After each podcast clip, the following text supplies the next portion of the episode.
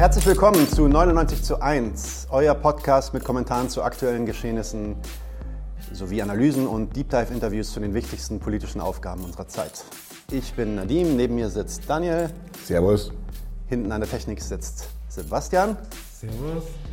Ja, umzingelt von Bayern hier. Es sind überall Ausländer, ich sag's das. genau, und heute haben wir für euch im Senf äh, Wirecard. Daniel wird äh, ein bisschen den Wirecard-Skandal beleuchten und Hintergründe äh, erzählen dazu. Ich werde außerdem auf den zweiten Band von Vivek Schibbers ABC des Kapitals eingehen, nämlich Kapitalismus und Staat. Ähm, Im Klassenkampfsport schauen wir uns die Rote Hilfe an und pitchen, etwas, pitchen ein wenig, was die so machen. Im Interview haben wir heute Klaus Klamm vom Azure Magazin. Einer seiner Texte, den wir sehr interessant fanden, Staat und Virus. Mhm. Und er wird ja, versuchen, passend zu dem äh, Zündfunken, den wir heute haben, auch etwas über Staat im Kapitalismus zu erzählen. Im Stammtisch schauen wir uns dann äh, GameStop an, die GameStop-Stock-Geschichte der mhm. letzten Wochen, die sehr aktuell war. Außerdem reden wir über Strekes Bullshit-Bingo und Corona. Äh, was geht gerade so in Griechenland ab? Denn da geht so einiges ab. Und wir schauen uns die neuesten Fitnessvideos aus Brummer an. Als erstes kommen wir jetzt aber zum Senf.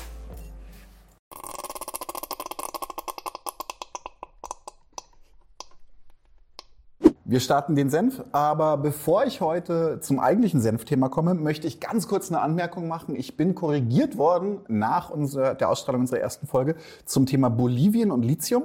Tatsächlich ähm, sind die Verhandlungen beziehungsweise die, die, das, das, der Lithiumgewinn für Deutschland, das Konglomerat, die Zusammenarbeit ist eingestellt worden vor dem Putsch, kurz vor dem Putsch tatsächlich. Das war auch einer der Gründe, warum die neue faschistische Regierung sehr lautstark von der deutschen Regierung begrüßt wurde. Allerdings wurden diese Verhandlungen bisher nicht wieder aufgenommen. Da habe ich tatsächlich einen Schnitzer.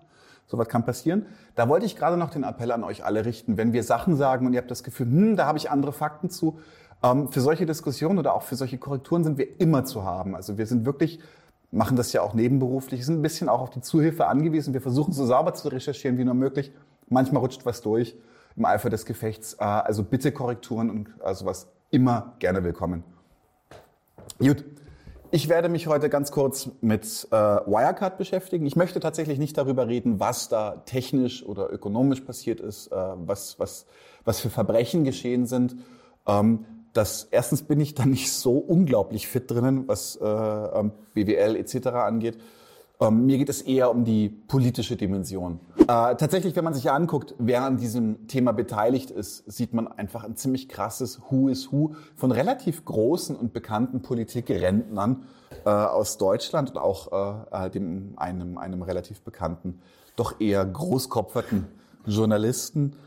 Zu Wirecard möchte ich tatsächlich eigentlich nur als Frame kurz sagen, es handelt sich um einen Bilanzbetrug in der Höhe von zwei Milliarden Euro. Das heißt also von, von, von Gewinnen oder Umsätzen, die behauptet wurden, dass Wirecard äh, bekommen hat. Was ist Wirecard? Wirecard ist ein Finanzdienstleister. Die haben verschiedene Finanzpakete angeboten, Sicherheitstransaktionen, äh, Sicherheitssoftware, alles Mögliche. Ja. Ähm, und äh, es gibt es schon sehr, sehr lange, sind zwischendurch auch schon mal baden gegangen sind dann, ich glaube 2005 oder sowas, dann auf die Zahl bitte nicht festnageln, neu gestartet worden mit neuem Kapital, allerdings gleiche Firma. Ähm, können wir auch gleich einsteigen, weil 2008 gab es dann bereits die ersten, die ersten Probleme, dass Geld schlichtweg nicht mehr zu finden war. Und äh, damals sind sie aber noch äh, sauber gewaschen worden, das, das wurde noch nicht weiter, weiter berücksichtigt. Sie sind dann irgendwann so ein bisschen, äh, soll ich sagen, sie sind ein ein großer Player geworden in Deutschland, was ihre Umsätze angeht und was auch ihre, ihre Einflussnahme anging.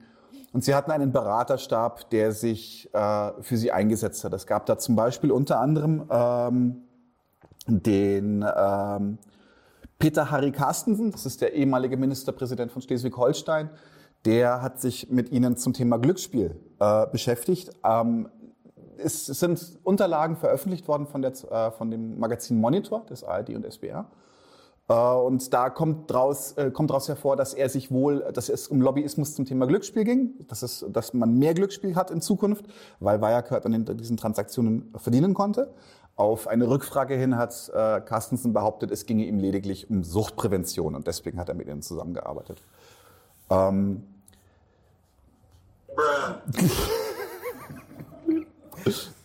okay. Ähm, Ole von Beust, ehemaliger erster Bürgermeister von Hamburg. Ähm, viele kennen ihn damals noch als die Person, die, die ähm, Schill, Roland Schill hieß er, glaube ich, äh, den Richter ohne Gnaden, mhm. hat über die Klinge springen lassen, nachdem dieser ihn mit seiner eigenen Homosexualität erpressen wollte.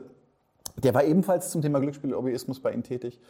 Ähm, spannend wird es dann tatsächlich erst um 2019, zumindest in der deutschen Öffentlichkeit, ich komme da gleich noch drauf zurück, als äh, Karl Theodor zu Guttenberg, äh, seine Liste ist lang, er ist Ex-Bundesminister für Wirtschafts- und Technologie, er ist Ex-Bundesminister für Verteidigung, Ex-Generalsekretär der CDU, CSU, Entschuldigung, CSU und ganz wichtig, Ex-Doktor das Ex muss man möglichst deutlich betonen. Er ist ein Ex-Dr. Hughes, der wegen Plagiatsvorwürfen, die so gravierend war, dass die, die Kommission, die das beurteilt hat, ihm Mutwilligkeit vorgeworfen hat und nicht Schlamperei, ähm, seinen Doktortitel abgeben musste. Der hat sich nämlich tatsächlich mit Merkel kurz geschlossen, kurz vor einer China-Reise von Merkel. Es ist nichts, nichts Untypisches, es ist kein Skandal oder sowas. Ähm, äh, das, und wollte, dass Merkel Wirecard in China auf dem Markt pusht und sagt, das ist so ein deutscher Player und da könnt ihr auch äh, bitte mit dem zusammenarbeiten. Pikant an der Stelle wird tatsächlich, dass 2019 bereits die Börsenspekulanten gesagt haben, das stimmt was nicht an dem Laden. Also wirklich grundlegend nicht an dem Laden. Es geht sogar so weit zurück, dass 2015 haben die Financial Times eine Serie, nicht einen Artikel, eine Serie über Wirecard geschrieben mit dem unglaublich geilen Namen The House of Wirecards.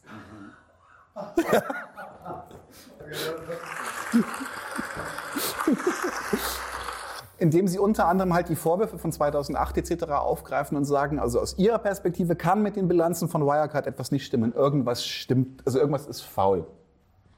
Wenn man sich das, äh, das hat sich dann nicht groß weiterentwickelt, es wurde auch viel, viel als, als ein Angriff eines deutschen Players wahrgenommen. Äh, tatsächlich 2019 war dann der Druck bereits so hoch, und da ist eine schöne Parallele zu GameStop, dass äh, Börsenspekulanten tatsächlich mit einer Aufdeckung des Skandals in, in ziemlich naher Zeit gerechnet haben und angefangen haben, auf den Kurs von Wirecard zu wetten mit sogenannten Leerverkäufen, also diesen Shortstocks. Shortstocks. Genau. Diese Leerverkäufe hätten natürlich auch das, den, den Kurs von Wirecard in Rekordgeschwindigkeit zu Fall gebracht, weswegen wieder an der Stelle Lobbyisten aus äh, ja, aus ex-deutschen, äh, ähm, aus dem ex-deutschen Politikumfeld und Journalismusumfeld aktiv bemüht wurden, um dagegen zu arbeiten. Ähm, es wurde, wurde der ehemalige Polizeipräsident von Bayern, der Waldemar Kindler, wurde, ähm, sollte Kontakte knüpfen zum Thema Geldwäscheberatung. Okay. Kann ich erstmal nicht viel zu sagen. Geldwäscheberatung, okay.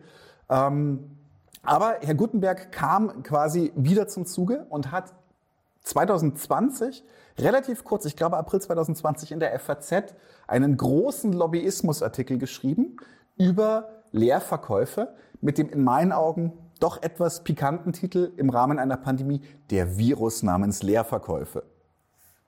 Wow.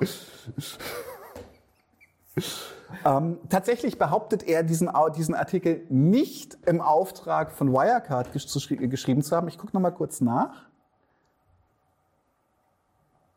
Ja, er behauptet, das äh, hätte keinen direkten Zusammenhang. Es wäre nicht beauftragt worden, diesen Artikel zu schreiben. Es gibt aber einen internen und inzwischen geleakten Aktionsplan Leerverkäufe der Firma Wirecard. Und wie es bei Herrn Gutenberg einfach so üblich ist, sowohl in seiner Doktorarbeit als auch in seinem Artikel, ist einfach üppigstes Copy and Paste wortwörtlich aus diesem Aktionsplan Leerverkäufe. Ähm, auch Kai Diekmann, ein ganz besonderer Freund von mir, der ehemalige Chefredakteur der Bild, hat sich dann eingeschaltet, hat dann in, in sehr emotionalen E-Mails an den Braun heißt der, glaube ich, der Vorstandschef von, von Wirecard, äh, geschrieben, dass so, wenn immer Sie etwas auf den Herzen haben, ich bin immer für Sie da und hat dann auch, äh, als eigentlich schon alles verloren war, noch geschrieben und so Richtung Fake News, ich hoffe, Sie kommen da gut durch. Es würde da hier wieder ein großes, einfach ein großes Netzwerk bemüht, um ich bin mir nicht ganz sicher, das ist tatsächlich so ein bisschen der Knackpunkt. Gar nicht so sehr, um den Betrug zu machen, sondern einfach, um den Betrug salonfähig zu halten, zu verschleiern und einfach das Ansehen einer, einer ähm, großen Firma, also der Firma, nach außen positiv darzustellen. Ein Redakteur vom Monitor hat es, ich habe den Namen vergessen, und das war Lobby Control, hat das sehr, sehr schön zitier, äh, gesagt. Ich zitiere ihn, er hat gesagt, diese Leute wurden nicht für ihre Expertise zu Wirecard geholt, sondern für ihr Adressbuch. Und ähm, mein, mein eigentlicher Knackpunkt hier, weil jetzt große Empörungen, es wird jetzt genau aufgearbeitet werden, ähm, einer von dem Aufsichtsrat von Wirecard ist tatsächlich auch flüchtig, ähm, gibt es tatsächlich eine offene Fahndung mit Fahndungsfotos und allem drum und dran. Zwei Milliarden sind dann auch kein Pappenstiel. Äh, was mir tatsächlich an der Stelle sehr, sehr wichtig ist, es ist, wir brauchen hier jetzt uns nicht hinstellen und sagen, oh, da wurde aber gegen das System gespielt, das war nicht rechtens und sowas, sondern tatsächlich ähnlich, und das ist auch eine schöne Parallele zum VW-Abgasskandal, ähm, wo VW nach wie vor gepusht wird in China von unserer Regierung. An der Stelle ist es für mich eher so, und das ist eine persönliche Meinung, dass diese Skandale eigentlich so lange vertuscht werden, bis sie unhaltbar werden. Bis es einfach klar ist, okay, das stimmt was nicht. Die zwei Millionen, die angeblich auf Offshore-Konten lagen, äh, liegen, sind nicht wieder, äh, zwei Milliarden, sind nicht auffindbar. Dann irgendwann wird mit großer Empörung gehandhabt. Es gab wortwörtlich die Aussage zur China-Reise von Merkel äh, aus dem Kanzleramt, die, die Ansage, dass ihnen keine ähm, Unstimmigkeiten bei der Bilanzbuchhaltung zu Wirecard bewusst waren. Nachdem bereits 2015, wie gesagt, Financial Times und 2019 die Spekulanten schon grantig geworden sind und gesagt haben, hier passt was nicht. Und dann denke ich mir, was soll denn der Scheiß? Also ganz ehrlich, was soll der Scheiß? Der Kommentar, der aus dem Kanzleramt kam an der Stelle, ist, ist dass ihnen keine Unstimmigkeiten bekannt waren. Und äh, wir sind zum Beispiel ein kleiner Podcast und wann immer wir jemanden zum Interview einladen oder auch nur über eine Organisation im Klassenkampfsport reden, wir, wir wetten die, wir gucken an, was haben die gemacht, Gibt es irgendwas, was wir bedenklich finden? Gibt es irgendwas, was wir vielleicht vorher ähm, adressieren wollen? Das, äh, sich einfach mal ein bisschen kennenlernen. Und ich kann mir ums Verrecke nicht vorstellen, dass diese Sachen nicht passieren. Nur ähnlich wie bei VW, anscheinend ist es egal. Es ist einfach, es ist irrelevant. Es ist so lange egal, solange es nicht auffliegt. Solange es nicht auffliegt. Genau. Genau. Und deswegen ist tatsächlich mein, mein, mein Knackpunkt hier, es ist nicht so, dass hier gegen die strukturellen Themen oder gegen die, gegen die Prozesse des Kapitalismus im, im gröbsten verstoßen wurde und dass wir da jetzt irgendwie äh, Reformen brauchen, um sicherzustellen, dass das so nie wieder passiert. Tatsächlich glaube ich, ist dieses Spiel einfach gespielt worden, wie es immer gespielt wird. Und an dieser Stelle ist es zu sehr aufgeflogen. Unschön, aber sich jetzt hinzustellen, das zu skandalisieren, also der Skandal ist da, das ist keine Frage, aber das jetzt künstlich zu skandalisieren und sagen, also Wirecard ist echt ein Problem, Finde ich ein bisschen naiv, finde ich ein bisschen ungelenk. Ich glaube, das System ist das Problem, dass gerade ab einer gewissen Flughöhe auf dieses, diesen Filz, und anders möchte ich das tatsächlich nicht, nicht nennen, einfach angewiesen ist. Sehr schön. Ähm, ich denke, ich denke auch, also mein, mein, mein Senf dazu wäre auch, äh, die, natürlich ist Wirecard ein Problem. Natürlich äh, müssen wir ähm, da auch untersuchen, was passiert ist und äh, die, die, die Schuldigen vor Gericht stellen und bestrafen und so weiter. Ähm, der Grund, warum das medial so skandalisiert wird und warum es so sehr in den Vordergrund äh, gepusht wird, ist dann der, dass äh, ab einem gewissen Punkt Journalisten halt an Informationen rankommen, an die sie nicht hätten rankommen sollen. Mhm. Ähm, und dann ist, glaube ich, leichter fällt, sich genau, also wie Geier auf diesen Fall zu stürzen, mhm. als, als, als die systemische Frage zu stellen, die du stellst. Und darüber reden wir später auch noch ein bisschen. Ich glaube, das kann man auf verschiedenen Ebenen dann auch sehen. Mhm. Ähm, ich, ich stelle heute zum Beispiel eine These auf, dass das Gleiche auch äh, mit Streeck und seinen Corona-Aussagen passiert. Ähm, aber dazu gehen wir, gehen wir später mal ein bisschen mehr im Detail ein. Mhm. Also quasi so eine Art Blitzableiter. Ein Opferritual. Für, für ja. genau, ja, ein Opferritual, das ist auch eine gute Idee. Ne? Ein Blitzableiter für, für, für die Energie, die sich aufstaut, die in eine bestimmte Richtung geht. Und dafür brauchen wir dann halt jetzt jemanden, der dafür herhält. Mhm. Ja. Okay. Sehr schön, cool. Ähm, das war mein Senf für diese Woche oder diesen Monat. Wir machen weiter mit dem Zündfunken. Okay Leute, heute beschäftigen wir uns etwas mit dem Staat und vor allem mit dem Staat im Kapitalismus. Warum ist das interessant? Daniel, was machst du, wenn du eine Firma eröffnen wirst als erstes? Du fragst mich Sachen. Ich habe noch nie daran gedacht, eine Firma wirklich ernsthaft zu eröffnen. Ich glaube, ich würde mich nach Förderung umgucken. Mhm. Weil ich das, das Kapital nicht selber okay. zusammenbringe. Angenommen, jetzt hast du Förderung, du hast auch eventuell schon dein Team zusammen. Mhm. Ähm, wie eröffnest du die Firma? Ich glaube, ich muss irgendwelche Legal Requirements durchgehen, damit die eingetragen wird ins gehst, Handelsregister. gehst im Endeffekt aufs Amt, Mhm. äh, genau, gehst zum Handelsregister, holst den Notar, der dann unterschreibt, das ist jetzt ein eingetragenes Gewerbe, Mhm. kriegst eine Steuernummer. So, und dann geht's los. Ähm, als nächstes musst du dir wahrscheinlich Räume suchen, in denen deine Firma, also Mhm. gehen wir jetzt mal davon aus, dass du Schuhe baust oder so, du brauchst eine Produktionsstätte. Schuhe ist eine gute Idee. Ja, Schuhe. Ich machen. Schuhe, genau. Du brauchst eine Produktionsstätte. Das heißt, du findest Räume. Äh, wie kommst du jetzt an die Räume ran? Müsste ich mieten. Und äh, wie machst du das? Du, hast jetzt, du findest jetzt den Vermieter, den Typen, dem das Ding gehört. Ähm, wie mieten wir diese Räume dann von den Typen? Als Gewerbemiete, oder?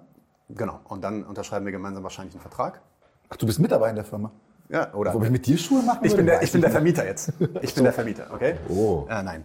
Äh, du unterschreibst also einen Vertrag. Und wer stellt dann sicher, dass, dass dieser Vertrag nicht gebrochen wird? Also gehen wir jetzt mal davon aus, dass der, so, Vermieter, das- der Vermieter sagt irgendwie am, im Monat drauf, ihr habt einen Vertrag für fünf Jahre unterschrieben, im Monat drauf entscheidet er sich aber, nee, ich will jetzt 20 Prozent mehr Miete. Mhm. Geht sowas? Nicht, dass ich wüsste. Da gibt es dann Gesetze für. Und diese Gesetze. Ah, und diese Gesetze sind vom Staat. Oh, ich sehe. Gehen wir weiter. Du willst Arbeit, äh, Arbeiter anstellen, die du dann halt äh, bezahlst und die für dich deine Schuhe produzieren. Ähm, jetzt kommen die zu dir und die sagen, äh, ja, ich, hätt- ich würde hier gerne arbeiten, ich hätte gerne das Gehalt äh, X und du sagst, finde ich gut, ihr arbeitet jetzt hier 60 Stunden die Woche. Geht das? Nur mit Tricks. Kann ich nicht in den Vertrag schreiben, richtig? Genau. Weil? Weil verboten. Ah, Okay. Wie kannst du sicherstellen, dass dann, okay, dann hast du jetzt deine Arbeitnehmer, die produzieren da die Schuhe, dann äh, kommt jemand in deinen Laden, kauft sich Schuhe, dann liegt Geld in der Kasse und wie kannst du sicherstellen, dass jetzt das Geld nicht ähm, geklaut wird aus der Kasse Indem von ich nicht die? Leute von Wirecard beauftrage. Ja, das könntest, da müsstest du aufpassen. Genau, da müsstest du aufpassen. Du müsstest auf jeden Fall vorher wetten. Ja? Genau, aber nehmen wir mal an, dass du mich als Arbeitnehmer hast, einen ehrlichen Typen. Und äh, ich jetzt trotzdem aber irgendwie mehr Geld brauche und deswegen äh, schnappe ich mir was aus der Kasse. Was machst du dann? Also jetzt in dem, in dem Gedankenspiel, dass ich äh, Arbeitgeber wäre, würde ich, glaube ich, zur Polizei gehen. Genau, du würdest mich anzeigen, du würdest äh, die Polizei einschalten, eventuell vor Gericht ziehen. Äh, mich auf jeden Fall, auf jeden Fall hast du das Recht, mich zu feuern. Genau. Ähm, wie kannst du überhaupt sicherstellen, dass wenn die Arbeiter jetzt an dem, weiß ich nicht, am Dienstag irgendwie kommen die um acht äh, in, ins Büro und du kommst erst um neun und die Arbeiter schließen von innen die Tür ab und sagen, weißt du was, äh, Boss, du bist jetzt ausgeschlossen, der Laden gehört jetzt uns und wir machen das jetzt weiter. Coole Arbeiter. Das, geil wär's, geil wär's. Ich, also, du, du, du verlangst gerade ne, ein relativ hohes Maß an, an, an Entfremdung von meinen eigenen Idealen.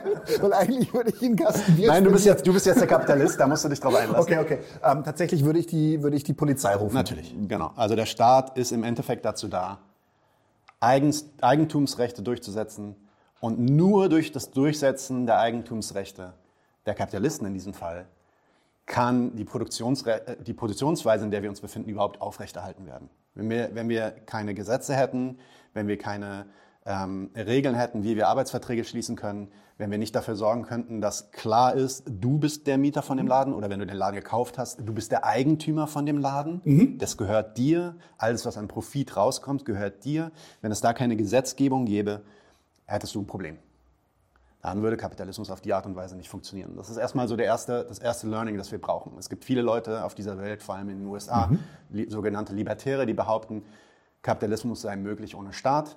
Und wenn du sie dann genau mit solchen Fragen versuchst zu piesacken, kommen sie relativ schnell an den Punkt von wegen, ja, okay, das müssten wir dann irgendwie in unserer Community klären, das müssen wir irgendwie lokal irgendwie mit privaten Ab äh, Abmachungen irgendwie klären. Am Ende ist das ist das, was wir mit Staat meinen, nämlich eine Art von Gesetzgebung, die dafür sorgt, dass bestimmte Regeln durchgesetzt werden, ähm, äh, um, um die kapitalistische Produktionsweise aufrechtzuerhalten. Könnte man dann tatsächlich sagen, so, so um, um äh, äh, Drogen, äh, Lingo zu bemühen, der Staat ist der Enabler des Kapitalismus. Er ist kein direkter Akteur, kein, kein, also er, er betreibt nicht den Kapitalismus, er macht ihn möglich. Genau, er, er, er, ist quasi, also für mich ist, ich würde vielleicht sagen, es ist so ein bisschen die Plattform.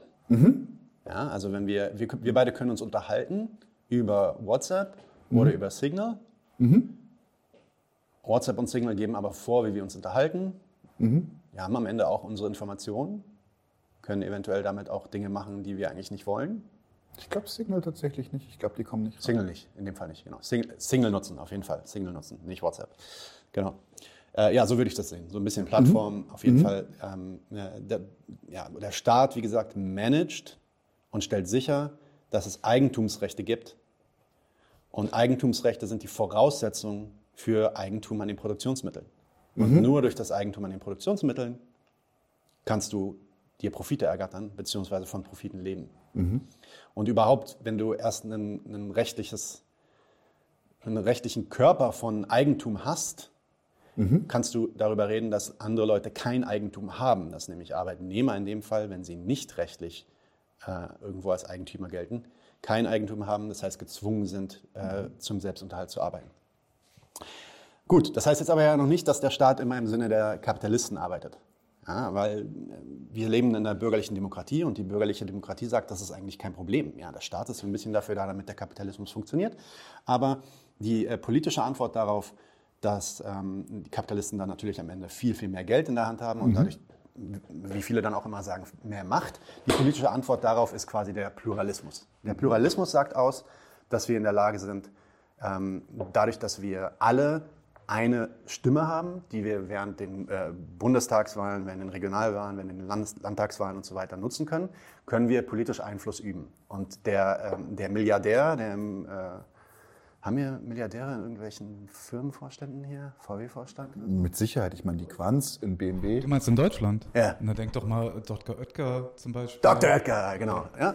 Der, der, seine Stimme gilt bei der Bundestagswahl genauso viel wie meine Stimme. Ja, der Unterschied ist es, dass er den Kandidaten stellen kann und ich nicht. Dazu kommen wir gleich. Aber, äh, aber, aber versuchen wir uns erstmal auf das Argument so ein bisschen einzulassen. Die, die bürgerliche Demokratie oder der Pluralismus sagt also, dass, ey, wenn du ein Anliegen hast, wenn du möchtest, dass äh, der Staat mehr im Sinne der Arbeiter fun fungiert und funktioniert, dann schließ dich mit den Arbeitern zusammen, äh, bau einen Verein, bau vielleicht eine Partei, bau eine Lobby, sammel Geld, äh, übe Einfluss aus auf äh, entweder die Politiker oder auf die Masse der Menschen und so kannst du äh, Politik verändern und kannst dafür sorgen, dass die Politik sich nicht nur im Sinne der Kapitalisten entfaltet. Jo. Nun wissen aber eigentlich die meisten, dass das nicht so richtig funktioniert. Manchmal funktioniert das schon, das ist kein Absolut, aber äh, oft ist es so, dass es nicht funktioniert. Und da habe ich auch gleich mal ein paar Beispiele, um da reinzugehen. Ich zeige das äh, jetzt mal hier auf dem Screen und das wird dann auch gleich äh, für euch sichtbar. Schauen wir uns mal an, was äh, in der letzten Umfrage 2018 1127 Befragte zu Hartz IV rauskamen. Die, Frage, die erste Frage ist, finden Sie die Summe, die äh, den Hartz IV-Satz identifiziert, von 416 Euro plus Wohnkosten, finden Sie diese angemessen? Und wenn wir uns das anschauen, dann sehen wir auf jeden Fall, dass mehr als die Hälfte, nämlich 53 Prozent, es nicht angemessen finden. Und wir sind jetzt 2021, das heißt, es ist wahrscheinlich auch mindestens schon seit drei Jahren und mit Sicherheit schon viel, viel länger der Fall. Es gibt natürlich auch einige, die dafür sind, die das angemessen finden. 10 Prozent der Leute äh, äußern sich gar nicht. Zweite Frage. Ganz grundsätzlich sind Hartz-IV-Empfänger Ihrer Meinung generell arm. Ja, materiell arm. Ja, hier noch krasser. Äh, 61 Prozent der Leute sagen ja, eher ja oder auf jeden Fall. Ja. Ähm, es gibt 22 Prozent der Leute und 8 Prozent der Leute, die sagen äh, nein oder auf keinen Fall. Und wieder so ungefähr 9 Prozent, ähm, die sagen, dass, dass sie nicht, sich nicht sicher sind. Wir sehen hier also ganz klar, die absolute Mehrheit in beiden Fragen stellt sich gegen Hartz IV. Aber Hartz IV gibt es jetzt wie lange? Agenda 2010 hieß das Elf? Jahre? Ne? Haben Sie es erst 2010 eingeführt? Ich glaube, das war schon vorher. Es war Also auf jeden Fall mehr als ein Jahrzehnt. Definitiv. Ja, hat, sich, hat sich nicht viel bewegt. Gehen wir weiter. Die große Mehrheit der Deutschen ist für höheren Mindestlohn. Ja, wir haben hier in Deutschland, glaube ich, jetzt einen Mindestlohn von irgendwie 59 oder so. 16 Jahre bereits. Wurde am, zum 1. Januar 2005 wurde das ALG II, umgangssprachlich Hartz IV genannt, eingeführt. Alright. Mindestlohn. Wir sind jetzt, glaube ich, Mindestlohn sind wir irgendwie bei 9,50 Euro oder so. Willst du es mal kurz suchen? 9,70 Euro oder sowas? Na, äh, bundesweiter Mindestlohn. Mindestlohn 2021, 22? Das ändert sich jetzt auch dieses Jahr, glaube ich. 9,50 Euro. Oh, die werden reich. Fantastisch. Ist, genau. das, ist, das noch, ist das noch fair? Äh, Spiegel zeigt und der Deutsche Gewer Gewerkschaftsbund auch, äh, ich glaube, der Spiegel bezieht sich auch auf, auch, auch auf den Deutschen Gewerkschaftsbund, äh, sagen, dass 78 Prozent der Deutschen dafür sind, dass der Mindestlohn mindestens 12 Euro sein sollte. 78 Prozent. Das ist, ne, das ist drei Viertel. Und äh, ich glaube, dieses Jahr wurde der Mindestlohn erhoben, auch von äh, 59 auf 79 oder sowas. Irgendwas passiert dieses Jahr und das ist das, was passiert. Okay? Nee, nee, er ist auf 59 gestiegen. Auf 59 gestiegen. Okay, da haben wir es. Mietendeckel. Finden Sie den Mietendeckel eigentlich gut oder schlecht? 71 Prozent der Befragten sagen, sie finden es gut. 26 finden ihn schlecht. Ziemlich krasses Gleichgewicht, äh, Ungleichgewicht in eine Richtung. Und trotzdem haben wir die Giffey, die sagt, irgendwie in fünf Jahren wird er auslaufen. Genau, weil sie will ihn nicht verlängern. Genau, sie will ihn nicht verlängern. Sie hat keinen Bock drauf. Okay, interessant. Letzte Sache. Ähm, finden Sie es richtig oder falsch? Hatten wir letztes Mal drüber geredet, äh, dass es Bestrebungen gibt, Großvermieter, also jene Vermieter, die 3000 oder mehr Wohnungen in Berlin haben, zu entschädigen und zu enteignen. Ja? Beziehungsweise zu enteignen und gegen eine Entschädigung zu enteignen. Was ja nun wirklich Enteignung ultralight ist. Genau, also, es, es, das es geht quasi auch. abkaufen zu einem, zu einem vielleicht etwas günstigeren Preis. So in der Richtung. Ja. 54 Prozent sagen entweder eindeutig richtig oder eher richtig. Mehr als die Hälfte der Befragten hier sagen Jop. 10 Prozent sind unentschieden und so 33 Prozent die Mieter, falsch. Äh, die Vermieter. Und da können wir ja dieses Jahr äh, beobachten, was passiert. Wir stehen auf jeden Fall hinter die wir enteignen. Ähm, dass da allerdings nicht enormer Widerstand äh, und deswegen auch eine große ähm, ja, Skepsis angebracht ist, ob das irgendwo hingeht, ist, glaube ich, äh, ist, glaube ich, gegeben. Also, offensichtlich scheint das nicht zu funktionieren, zumindest nicht bei äh, besonders großen Fragen, wo die Mehrheit der Bevölkerung tatsächlich in eine Richtung tendiert, scheint sich viel in die andere Richtung zu entwickeln. Und die Frage ist jetzt, wie passiert das eigentlich? Und das ist auch das, was Chiba versucht zu untersuchen. Und er macht das im Endeffekt an drei Punkten fest. Er guckt sich die Struktur des Staates an und ähm, die ersten zwei Punkte sind etwas softere Punkte, etwas softere Argumente. Das heißt, das sind nicht die Hauptargumente, die er zieht, aber die setzt er auf, weil sie vor allem in den USA extrem wichtig sind. Auch hier spielen sie immer mehr eine Rolle, aber sind hier nicht so zentral. Der erste Punkt ist, Politiker kommen normalerweise aus dem Wohlstand und gehen normalerweise auch in den Wohlstand. Vor allem den zweiten Teil, Gerhard Schröder, Joschka Fischer, nennen jemand anderen, Schäuble, wie heißt der, Merz. Ne? Im Endeffekt haben sie quasi ihr politisches Amt dafür benutzt, oder beziehungsweise als Sprungbrett benutzt, um in die Wirtschaft einzusteigen und sich dort dann zu bereichern. Selbst wenn sie nicht aus dem Wohlstand kommen, ich glaube, bei Schröder ist das ja nicht so der Fall gewesen, er war relativ, ähm, relativ äh, proletarisch unterwegs, glaube ich. Oder scheint er schnell vergessen zu haben. Aber das scheint er dann schnell vergessen zu haben. Das heißt, was bedeutet das? Gehen wir darauf mal ein. Wenn Politiker entweder aus dem Wohlstand kommen, das heißt schon reich sind, wenn sie Politiker werden, oder reich, reich werden oder vorhaben, reich zu werden, nachdem sie ähm, äh, Politiker gewesen sind, bedeutet das, dass sie natürlich versuchen werden, während ihrer Amtszeit sich nach den Wünschen der Kapitalisten zu richten. A, entweder weil das in ihrem eigenen Interesse ist, da sie reich sind. Ja, stellt euch vor, wir gehen, wir gehen jetzt irgendwie eine Reichensteuer an. Jemand, der selber reich ist, wird sich natürlich einfach aus eigenem Interesse nicht äh, der Reichensteuer verschreiben. Oder weil äh, derjenige vorhat, später reich zu werden und deswegen sich versucht, Gefallen zu erhaschen von Kapitalisten, von äh, bestimmten Wirtschaftszweigen, Industriezweigen, in die er später einsteigen möchte. Das ist so der erste Punkt. Ist hier ein bisschen weniger stark, aber kann man hier natürlich auch ohne Ende finden, haben wir schon gesagt. Aber in den USA ist es tatsächlich so, dass äh, fast 100 Prozent, ich habe jetzt die genaue Zahl nicht im Kopf, aber ich denke, es sind auf jeden Fall über 90 Prozent ähm, des Senates in den USA sind tatsächlich Millionäre. Das steht, glaube ich, auch da drin. Ja, wann? Ja. Ähm, und auch hier können wir uns kurz nochmal diese eine Tabelle angucken, die auch bei Chibber drin steht, nämlich die Political Views. Anhand deines, ähm, deiner Zugehörigkeit, also oder anhand deines Wohl, Wohlstandslevels, ich, will- ich sage jetzt mit Absicht nicht Klasse, ne? anhand deines Wohlstandlevels kann sich deine politische äh, Meinung auch relativ leicht äh, vorhersagen. Ähm, man sieht zum Beispiel hier, dass äh, in den USA äh, 61 Prozent aller Leute dafür sind, dass es eine, irgendwie eine, eine staatlich finanzierte ähm, Gesundheitsversicherung gibt. Nur 32 Prozent der Multimillionäre äh, haben daran Interesse. Die größte Differenz ist, glaube ich, dann bei, ähm, ja, Retirement Pensions, also bei äh, Altersvorsorge. Bei Dass die, dass die nämlich, dass äh, 55 Prozent der ähm, amerikanischen Bürger glauben, dass die Altersvorsorge erweitert, sein, erweitert werden sollte, dass da mehr Geld reingesteckt werden sollte und nur drei Prozent der Multimillionäre sind derselben Meinung.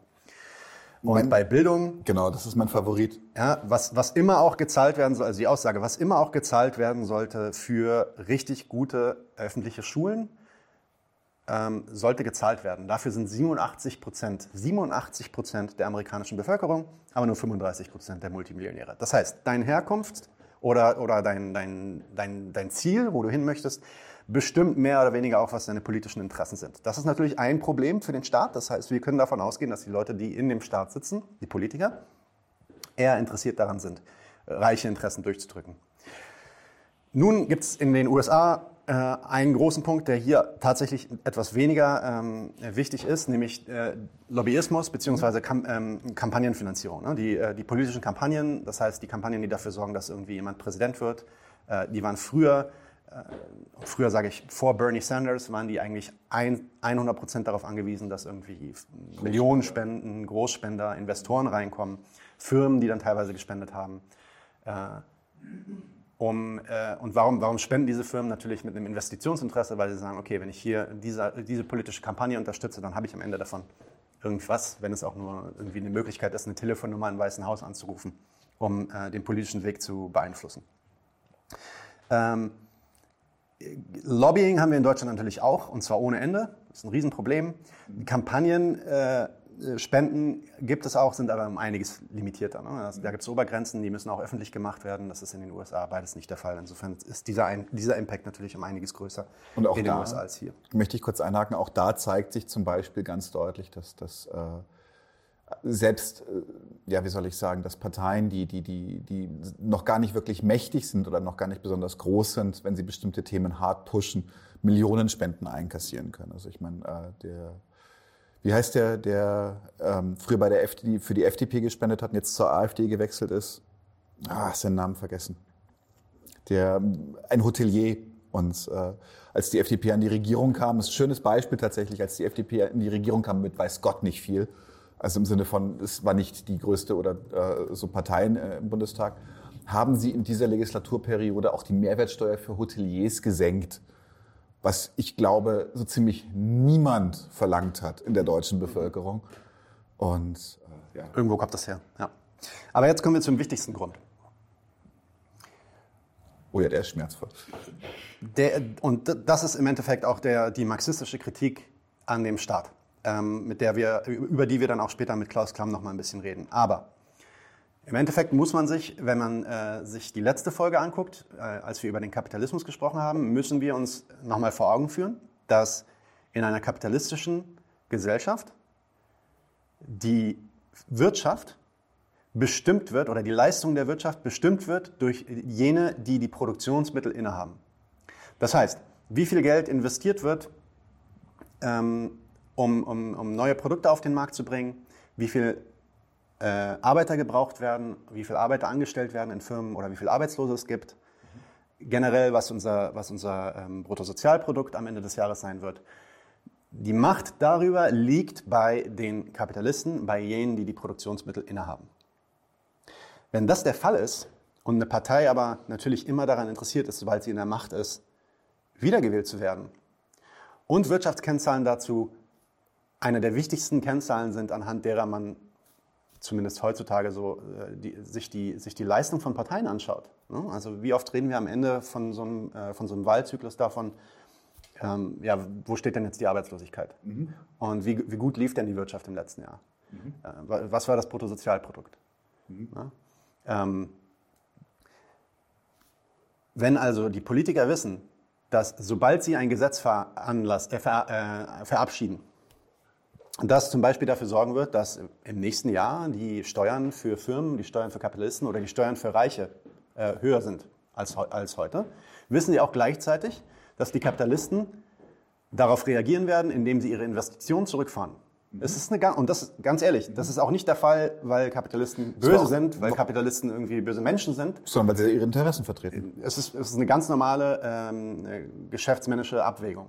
Ich stelle mir als Kapitalist immer die Frage, wenn ich jetzt hier irgendwie Millionen reinsetze oder wenn ich hier Mhm. 50 Leute irgendwie anheure, was passiert dann mit meinem Profit in ein, zwei, vier, fünf, zehn Jahren? War das nicht tatsächlich eines der Hauptargumente, die kamen zum Thema Mietendeckel, dass es dann hieß, aber dann ziehen sich doch die Investoren aus Berlin zurück? Richtig, richtig. Also die Idee, und das ist die Idee eines sogenannten Kapitalstreiks, wenn man eine bestimmte Industrie zu sehr angreift, zu sehr besteuert, zu sehr mit Regularien überschüttet, dann äh, fangen die Kapitalisten an, nicht mehr zu investieren, also komplett Investitionen zurückzuhalten und teilweise sogar damit zu drohen, dass sie die Investitionen zurückhalten.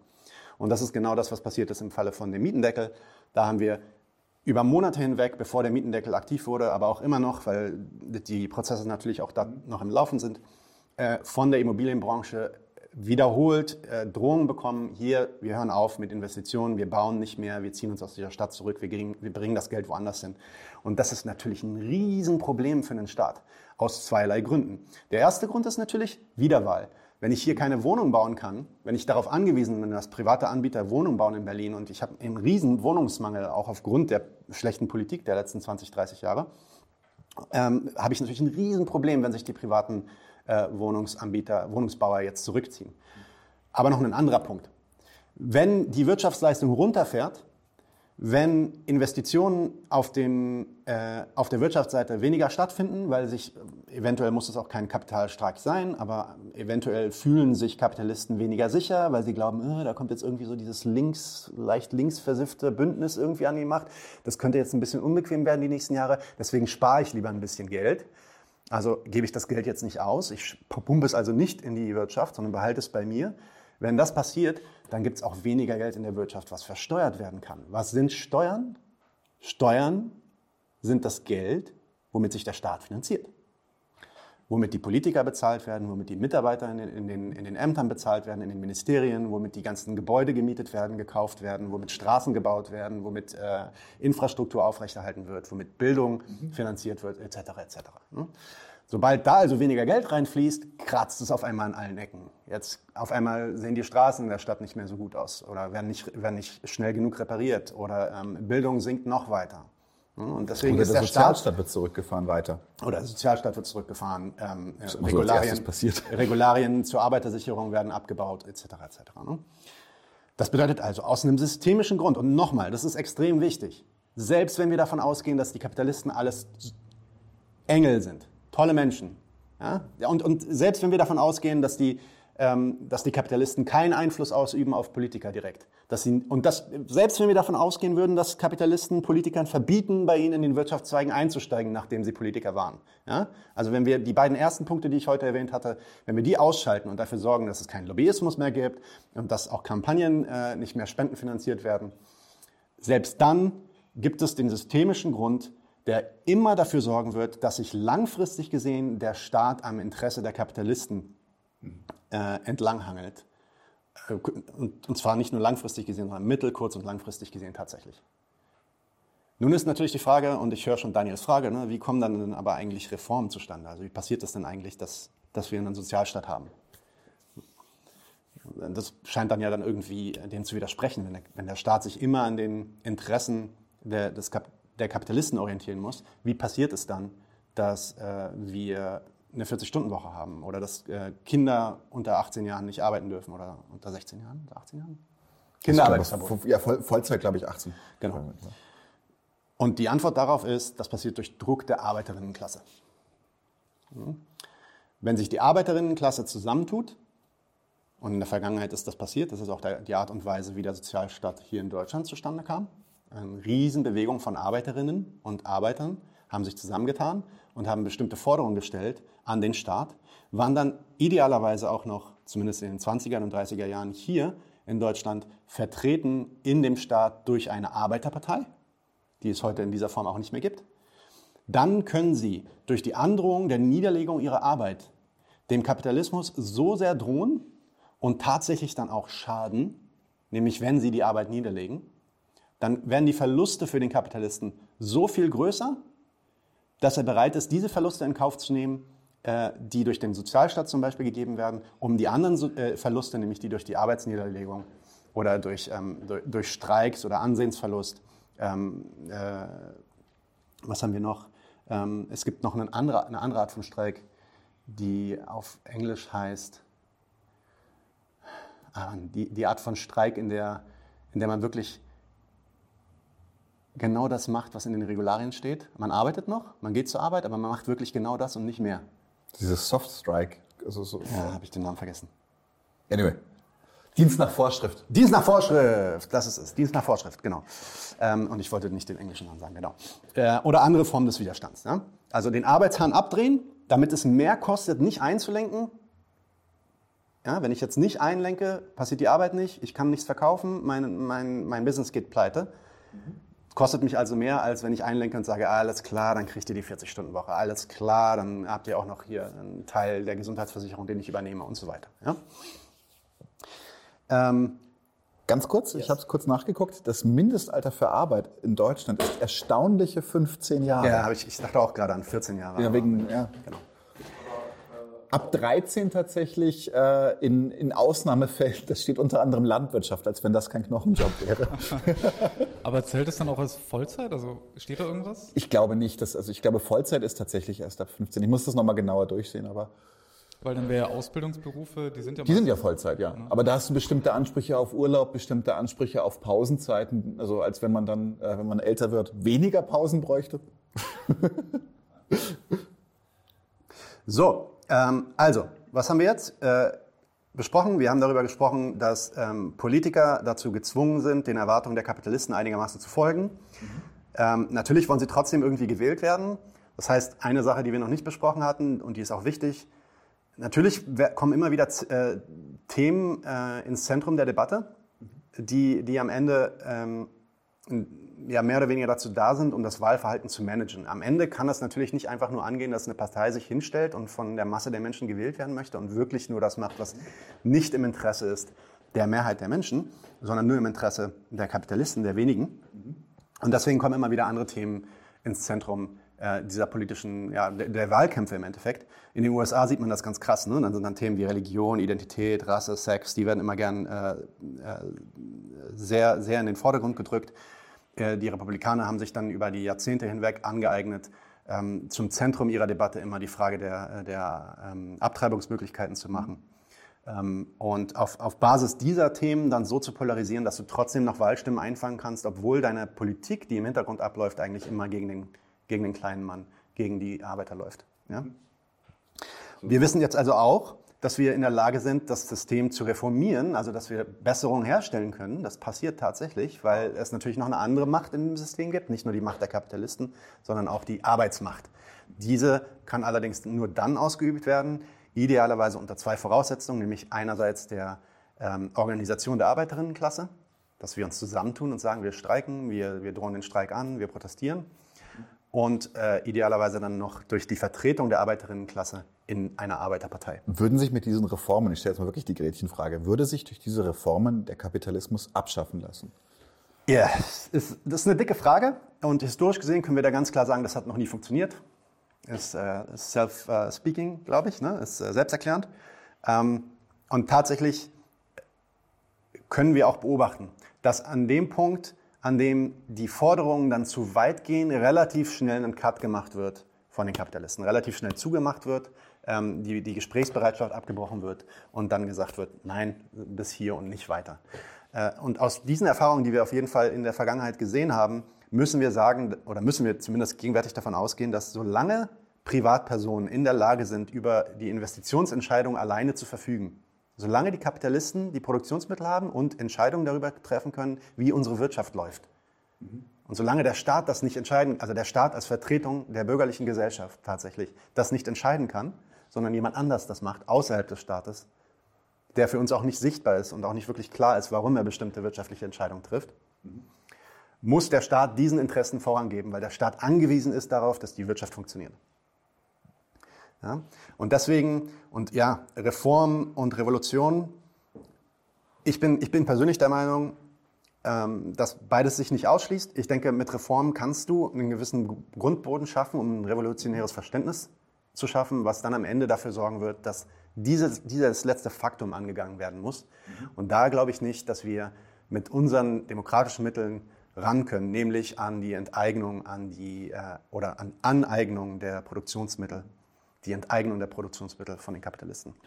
Äh, ob das dann immer mit Gewalt oder nicht Gewalt passieren muss, das kann auch ein gesetzliches, äh, gesetzlicher Prozess sein, der das, der das durchführt. Aber nur dann kommen wir wirklich in die Situation, wo wir sagen können, jetzt hat der Staat oder jetzt haben wir als bürgerliche Demokratie die Kontrolle über die Produktionsmittel und müssen uns nicht mehr daran äh, orientieren, was Einzelpersonen wollen äh, oder, was, äh, oder an den Profitinteressen dieser Einzelpersonen in, äh, orientieren. Mhm. Das ist tatsächlich dann auch ab diesem Moment ein super spannendes Thema, bei dem man sich dumm und dusselig diskutieren kann. Wann, wann setzt Revolution an? Wie viel Reform? Yes. Da, dazu sollten wir eine andere Folge machen. Genau, sollten wir eine andere Folge zu machen. Ähm, da hat Rosa Luxemburg auch viel zu geschrieben. Ähm, sehr interessant und natürlich auch Lenin und so weiter. Das sollte man sich alles mal angucken. Ja, aber genau, so viel zum Kapitalismus und Staat. Das ist ein bisschen kürzer gewesen als die Folge davor, weil äh, es ist zumindest in diesen Grundzügen ein bisschen einfacher zu erklären.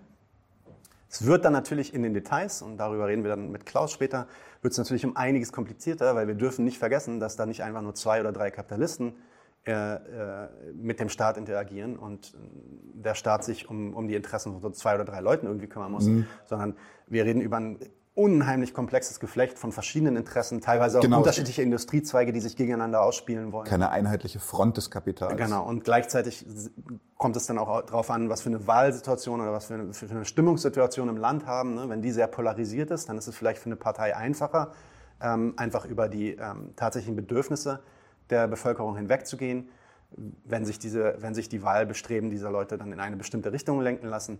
Aber wenn es zum Beispiel eine Situation gibt, in der ein, ein Volk sehr, sehr äh, arm und verkommen ist und eigentlich nur noch am Hungern ist, dann ist es natürlich sehr schwierig für den Staat, einfach über die Bedürfnisse dieses Volkes hinwegzugehen, außer sie wenden dann Gewalt an, um, um das Volk zu unterdrücken in ihren Bestreben. Und das sehen wir zwar hier in Deutschland nicht so viel, zumindest nicht so offenkundig, ähm, aber im, im globalen Süden natürlich auch immer mehr. Ähm, und dazu zum Beispiel dieses eine Interview, was wir letztens äh, mit Amandu, äh, Amandip Sandhu hatten. Sorry, den Fehler habe ich auch im Interview gemacht. Über den ähm, indischen Bauernstreik gegen die äh, neoliberalen äh, ja, äh, Regulationsabbaugesetze, die so vor zwei, drei Monaten dort verabschiedet wurden. Schaut euch das an, sehr interessant. Später auch im Stammtisch, Thema Griechenland. Wird knackig. Gut, und damit sind wir auch fertig mit dem Zündfunken und kommen jetzt direkt zum Klassenkampfsport. Klassenkampfsport.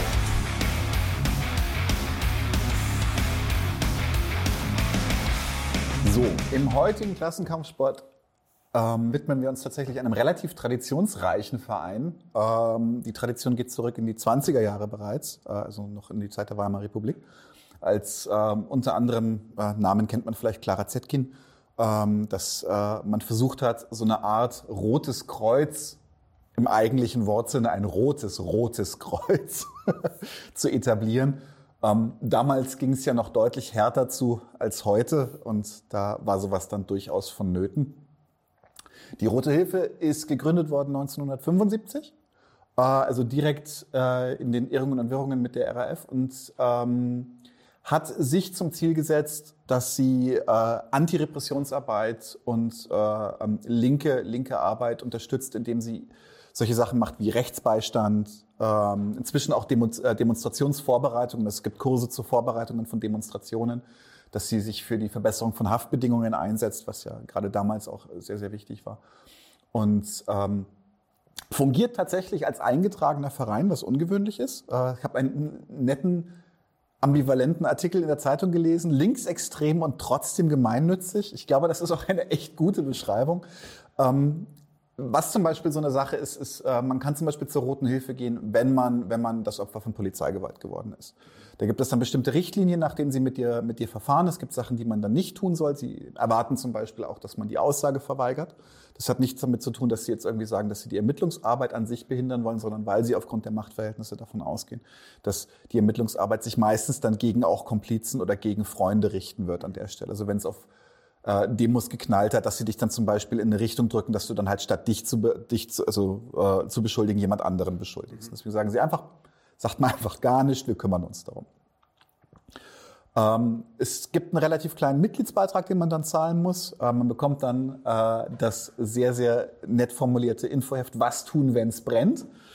und äh, auch eine, eine Zeitschrift, die ein paar Mal im Jahr erscheint, wo es tatsächlich ausschließlich um solche Themen geht. Ähm, ich persönlich mag an der Roten Hilfe, dass sie, dass sie relativ agnostisch ist, was irgendwelche linken Identitätsspielereien angeht.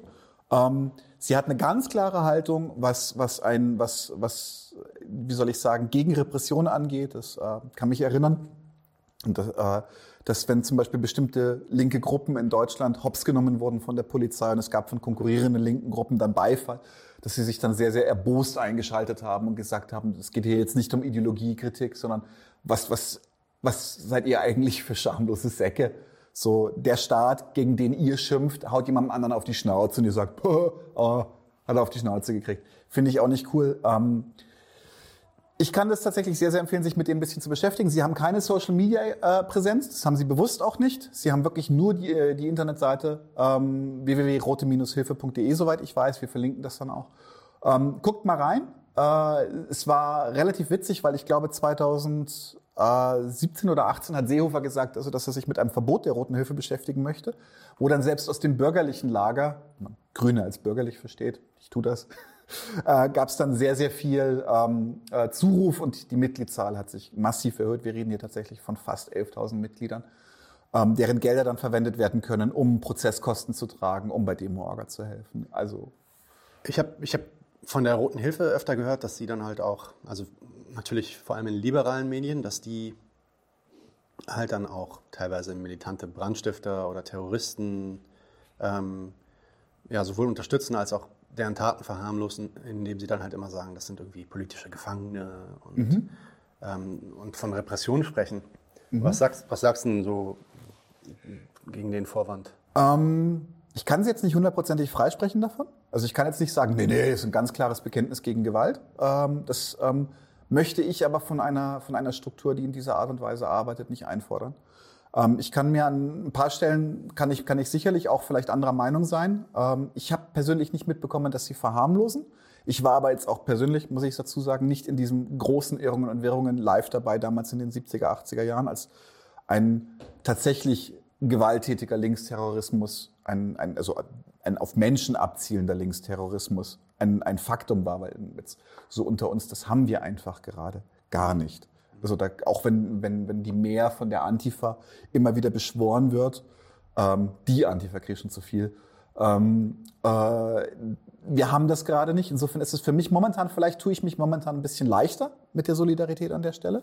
Okay. Ähm, ich persönlich bin der Meinung, dass auch wenn Taten individuell zu kritisieren sind, und das sind sie für mich häufig, äh, weil ich zum Beispiel den Sinn darin nicht sehe oder der Meinung bin, dass das eigentlich nur die, eine, eine Gegenöffentlichkeit in der breiten Masse gegen uns erzeugt oder sowas, ähm, bin ich nicht für eine Entsolidarisierung. Auch diese Menschen haben es dann verdient, nach dem gleichen Gewicht behandelt zu werden im, der, im deutschen Justizsystem wie alle anderen auch.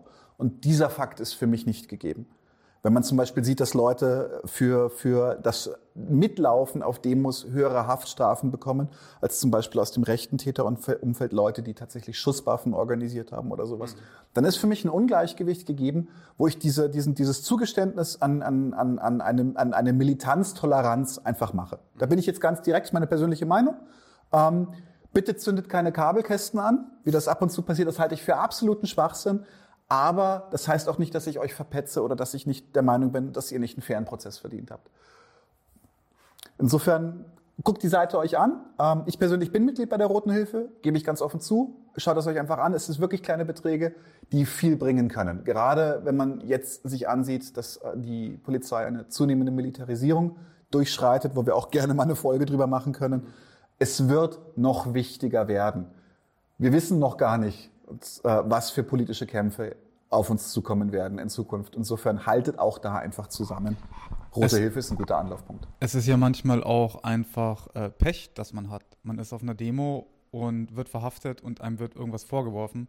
Und ich glaube, da ist es auch sinnvoll, einfach irgendwie zu wissen, okay, äh, da sind Leute, die können mir helfen. Man muss ja noch gar nicht mal irgendeine politische Gesinnung jetzt haben und sagen, okay, ich bin links, deswegen bin ich bei der Roten Hilfe, sondern es kann ja auch durchaus, wie gesagt, durch Pech passieren, dass man in irgendeinen Scheiß reinkommt und dann na, steht man doof da.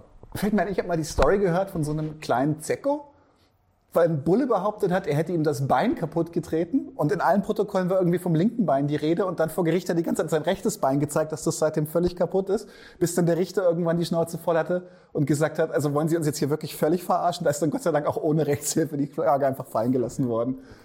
Das ist eine Mehr. Ja, ja, es ist, ist dir nicht passiert. Gut, also, rund, ja, Kommen wir zum Interview, ja? aber bevor wir zum Interview kommen, räum mal dein Taschentuch da weg. Das ist ja widerlich, Alter. Das geht doch nicht. Wir haben heute den hervorragenden Klaus Klamm zu Gast. Der ist ähm, Journalist beim Azure Magazin und hat dort einen meiner diesjährigen Lieblingsartikel geschrieben. Äh, von dir, du hast mir den, glaube ich, geschickt. Er ist mhm. fantastisch über die Rolle des Staates in der Pandemie.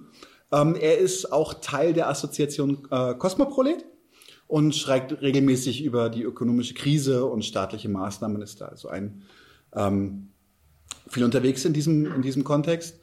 Und ich würde jetzt auch gleich einsteigen mit den ersten Fragen, weil die so ein bisschen persönlicher sind, dass dich die, die Zuschauer auch ein bisschen kennenlernen. Und ähm, wir haben ja vorher schon ein bisschen gesprochen. Du hast erzählt, du bist viel rumgekommen, auch in der Welt der politischen Theorie und Praxis. Und jetzt würde mich einfach interessieren, was war eigentlich für dich der Einstieg in das Politische. Was, was, was war der Anfang? Und dann auch gerne, wie, kamst du, wie kam es zu den Kosmoproleten und was bedeutet das für dich? Ja, vielen Dank für die sehr freundliche Einleitung. Ähm, ja, also meine Politisierungsgeschichte ist vielleicht ein bisschen atypisch. So, ich war ein persönliches äh, er Ereignis, das mich eigentlich politisiert hat, dann, obwohl ich schon vorher Che Guevara und so gelesen habe ähm, war das der Eintritt in die Berufslehre mit 16 Jahren, ähm, als ich aus der Beruf, also mhm. als ich dann irgendwie in diesen in diese Tretmühle reinkam und dann irgendwie gemerkt habe, das ist jetzt irgendwie die Zukunft, die mir irgendwie bis Mitte 60 mhm. bevorsteht. Und das hat mich ziemlich mhm. Ähm, ich habe zuerst ziemlich gelitten und habe dann irgendwie begonnen, irgendwie mir so Politkram auch mehr reinzuziehen und zugleich dann so Mitte der 90er bis Ende ist dann diese Antiglobalisierungsbewegung entstanden. Mhm. Ja, vor allem auch in Davos groß war, also das ist ja hier in der Schweiz, da gab es die mhm. großen Demos und so, und das ist dann irgendwie zusammengekommen. Dann war mhm. ich erst Teil dieser ähm, Antiglobalisierungsbewegung, damals natürlich auch schon immer sehr viel stärker angesprochen vom, vom radikaleren ähm, Teil, also der eine fundamentale Kritik am Kapitalismus hat, also nicht nur irgendwie diese die ganz bösen Unternehmen, sondern immer schon die Zusammenhänge thematisiert hat und mhm. diese auch praktisch dann artikuliert hat an diesen Demonstrationen. Das hat mich damals so mitgerissen eigentlich. Genau. Mhm. Cool. Cool. Und ähm, die Kosmoproleten? Ah, sorry, genau. Ja, das war, dann, das war deutlich später. Das ist jetzt aber auch schon, Cosmoplanet gibt es, glaube ich, auch schon bald mal, glaube über 15 Jahre. Das war, ich habe da hinten den ersten drin. Ähm, das war dann irgendwann, wir sind ja in Zürich die Gruppe Eiszeit, die gibt es auch schon bald mhm. 20 Jahre jetzt, alles schon so lange irgendwie. Mhm. ähm, dann gab es irgendwie so ein Treffen in so einem kleinen Häuschen abseits von Frankfurt. Das sind so bundesweit und eben aus der Schweiz Gruppen zusammengekommen. Man hat so gemerkt, okay, das mhm. ist irgendwie, wir haben ganz, ganz viel Gemeinsames, also auch die Bezugspunkte mhm. und da, also die, die, politischen Bezugspunkte, da hat ganz vieles mhm. zusammengepasst. Ähm, und dann hat sich dann das bestätigt. Man hat dann diese Zeitschrift gegründet, die eigentlich die Freundinnen der klassenlosen mhm. Gesellschaft ähm, bereits geplant hatten. Mhm. Sind dann verschiedene Gruppen mhm. eingestiegen und Seither gibt es den Zusammenhang, mal ein bisschen aktiver, mal ein bisschen weniger aktiv. Ähm, es, eben, es gibt diese Zeitschrift, es gab auch immer mal wieder Versuche der politischen Intervention. Ähm, mhm. Es gab so Treffen mit, weit, mit einem erweiterten Kreis. Und es sollte dann irgendwie demnächst mal auch ein Weblog, also ein Blog ähm, online gehen, wo dann auch nicht nur Cosmoprolet, sondern auch weitere Gruppen und Personen dann regelmäßiger mhm. auch so die Entwicklungen, Kämpfe, die entstehen jetzt im Zuge der Krise und so weiter, auch so ein bisschen ko ähm, kommentieren, mhm. analysieren, sich beteiligen, aber auch halt so ähm, versuchen, das auch ein bisschen bekannt zu machen. So. Das irgendwie im März, dann sollte das cool. mal online gehen. Mhm. Sehr geil, sehr cool. Cool. Wir bleiben noch bei dir, bevor wir übergehen zum Thema. Und zwar ähm, habe ich die Frage in unserem ersten Interview gestellt und da ist mir aufgefallen, die finde ich gut. Die stelle ich, glaube ich, jetzt in Zukunft jedem. Und das ist, darf ich dich um drei Namen bitten? Autorinnen, Aktivistinnen, PolitikerInnen, whatever, es ist mir wirklich egal. Einfach drei schnell assoziierte Namen, die für dich maßgeblich in deinem politischen Einfluss waren. Muss nicht für immer gelten, kannst dich morgen schon drüber ärgern, ist auch okay. ja, ich habe ja gesagt, ich schreibe viel über, über, Krise, aber auch über so staatliche Maßnahmen und so. Und dann würde ich gerade ganz klassisch mhm halt sagen, Karl Marx natürlich, schon ganz früh irgendwie versucht, das Kapital das erste Mal zu lesen, hat mir auch ein Verständnis. Versucht es gut. Ja, ja, ja, ich meine, so mit 17 oder so ist es auch schwierig, isoliert irgendwo auf dem Dorf, das irgendwie allein, ich meine, das sind ein paar ja, hundert Seiten halt Ökonomie oder Kritik der politischen Ökonomie. Äh, mittlerweile ist es mir dann tatsächlich auch gelungen über die 20 Jahre. Ähm, und also was es mir halt ein Verständnis gegeben hat, schon relativ früh, als ich das das erste Mal gelesen habe, so ähm, dass es da Zusammenhänge gibt, also dass man irgendwie Begriff der Totalität zum Beispiel, dass man nicht irgendwie einfach nur so verschiedene Phänomene kritisiert, sondern dass das alles irgendwie auch ähm, Zusammenhang steht. Mhm. Ähm, und dann ist bei mir tatsächlich, ich war dann irgendwie in der ersten Phase so eher ein bisschen näher vielleicht am Leninismus, habe auch anarchistische Freunde gehabt und so. Ähm, und dann ist mir irgendwann mal Johannes Agnoli in die Hände gefallen, Staat des Kapitals heißt das. Aha der war da in, 68, in der 68er Bewegung relativ wichtig und der hat halt so eine marxistische Staatskritik geschrieben, die mir auch sehr mhm. eingeleuchtet hat und die ich sagen würde, ich habe mittlerweile einige Kritikpunkte ähm, an der mhm. konkreten Durchführung der Kritik bei Agnoli, aber der ist immer noch sehr wichtig für mich. Also wenn ich jemanden einen Text zum Staat empfehlen würde, dann wäre es in diesem Büchlein Staat des Kapitals der Text Staat des Kapitals. Ähm, okay, und dann als drittes würde ich eigentlich gerne ähm, all die namenlosen ähm, Kommunistinnen, Anarchistinnen, bewegten Leute, Menschen, die Kämpfe führen, irgendwie nennen, weil die dann doch auch halt meine persönliche Wegbegleiter. Ähm, mhm. Ja, ich meine, also das, das trägt dann ja irgendwann auch. Also wenn man in so einer Struktur drin ist, mhm. äh, wo man sich vorher irgendwie auf dem Dorf halt irgendwie isoliert gefühlt hat, ähm, mhm. kriegt das ja auch so eine, so eine Dimension, ähm, wo das auch mit dem Leben verwoben wird, wo man ein bisschen aufpassen muss, dass es nicht zu mhm. sehr mit der Identität in eins fällt, weil man dann irgendwie ja. immer so wahnsinnig allergisch auf Kritik reagiert und so. Genau. ja. Äh. Ich, ich habe das Gefühl, das ist ein, ein, ein Prozess bei ganz vielen. Am Anfang ist es ganz streng mit der Identität verdrahtet, gerade so in der Spätpubertät, und irgendwann wird man gelassener und äh, Würde ich auch stellt sagen, dann auch Dutschke neben mühsam im Bücherregal, ohne sich weh zu tun. ähm, cool, es war eine sehr, sehr schöne Antwort. Ähm, gefällt mir gut. Ja? Genau. Wir sind dann jetzt, Machen wir mal weiter. Kommen wir mal, weiter. Genau, kommen wir mal ähm, zum Thema Staat. Das hast du ja auch schon angekratzt, dass das auf jeden Fall eines deiner Hauptinteressen ist. Wir haben in dieser Folge uns auch etwas mit dem Staat beschäftigt äh, und haben auch schon ziemlich intensiv darüber gesprochen, wie zumindest Chibber aus marxistischer Sicht versucht, den Staat zu erklären, sowohl ähm, ja, seine Funktion als auch ähm, seine Struktur. Aber ich halte das jetzt mal einfach ganz einfach für dich und äh, stell dir einfach wirklich eine äh, ja, sechs, sieben Worte Frage, äh, zu der du einfach mal vielleicht äh, improvisieren kannst. Äh, was ist für dich der Staat aus marxistischer Sicht? Okay, die Frage ist äh, von der Satzstruktur her einfach. Vom Inhalt ist sie relativ schwierig. Ähm, ich glaube, das ist eine Frage nach einer Definition und ich glaube, bei so, ähm, bei so großen Themen wie Kapitalismus oder auch meinetwegen Faschismus oder der Staat ist es mit einer Definition nicht getan. Also ich glaube, man kann das zum Beispiel über, über Funktionen erklären, die der Staat erfüllen muss. Man kann es über die Institutionen angehen. Ähm, es gibt ja auch in der marxistischen Theorie dann ganz verschiedene Ansätze von irgendwie, keine Ahnung, den besonderen Formationen bewaffneter Menschen über irgendwie Staat des Kapitals, mhm. ideeller Gesamtkapitalist, Kräfteverhältnisse und so weiter. Ähm, ich glaube, es gibt da keine Abkürzung. Also gewissermaßen eine Definition könnte ich tatsächlich nicht liefern, ähm, wo ich jetzt sagen würde, da hat man dann tatsächlich was, was, was, äh, was Essentielles des Staates verstanden, sondern man muss halt leider Gottes, wie so häufig, so ein bisschen durch die, durch die Theorie durch, um das dann irgendwie ähm, mhm. besser fassen zu können, was das denn ist. Ich glaube, bei der Diskussion heute werden wir dann wahrscheinlich, wenn es um den Text geht, ja auch ein bisschen das versuchen, ähm, das ein bisschen einzugrenzen mhm. oder so ein bisschen sich das anzuschauen. Mhm. Okay. Ähm, da wir jetzt auch viel über Staat im Kapitalismus sprechen, ähm, es gibt vor allem in den USA, das schwappt jetzt undankbarerweise auch hier deutlich rüber, immer mehr, gibt es ja eine, eine staatskritische Rechte, die sich Libertarians nennen, koopten da ganz dreist alte Begriffe und äh, deren radikalste Ausprägung nennt sich sogar Anarchokapitalisten. Ähm, ihre Kritik an, an, an linken Programmen ist die Einflussnahme auf das Individuum durch Machtverhältnisse und äh, ein, ein vorgeworfener Etatismus.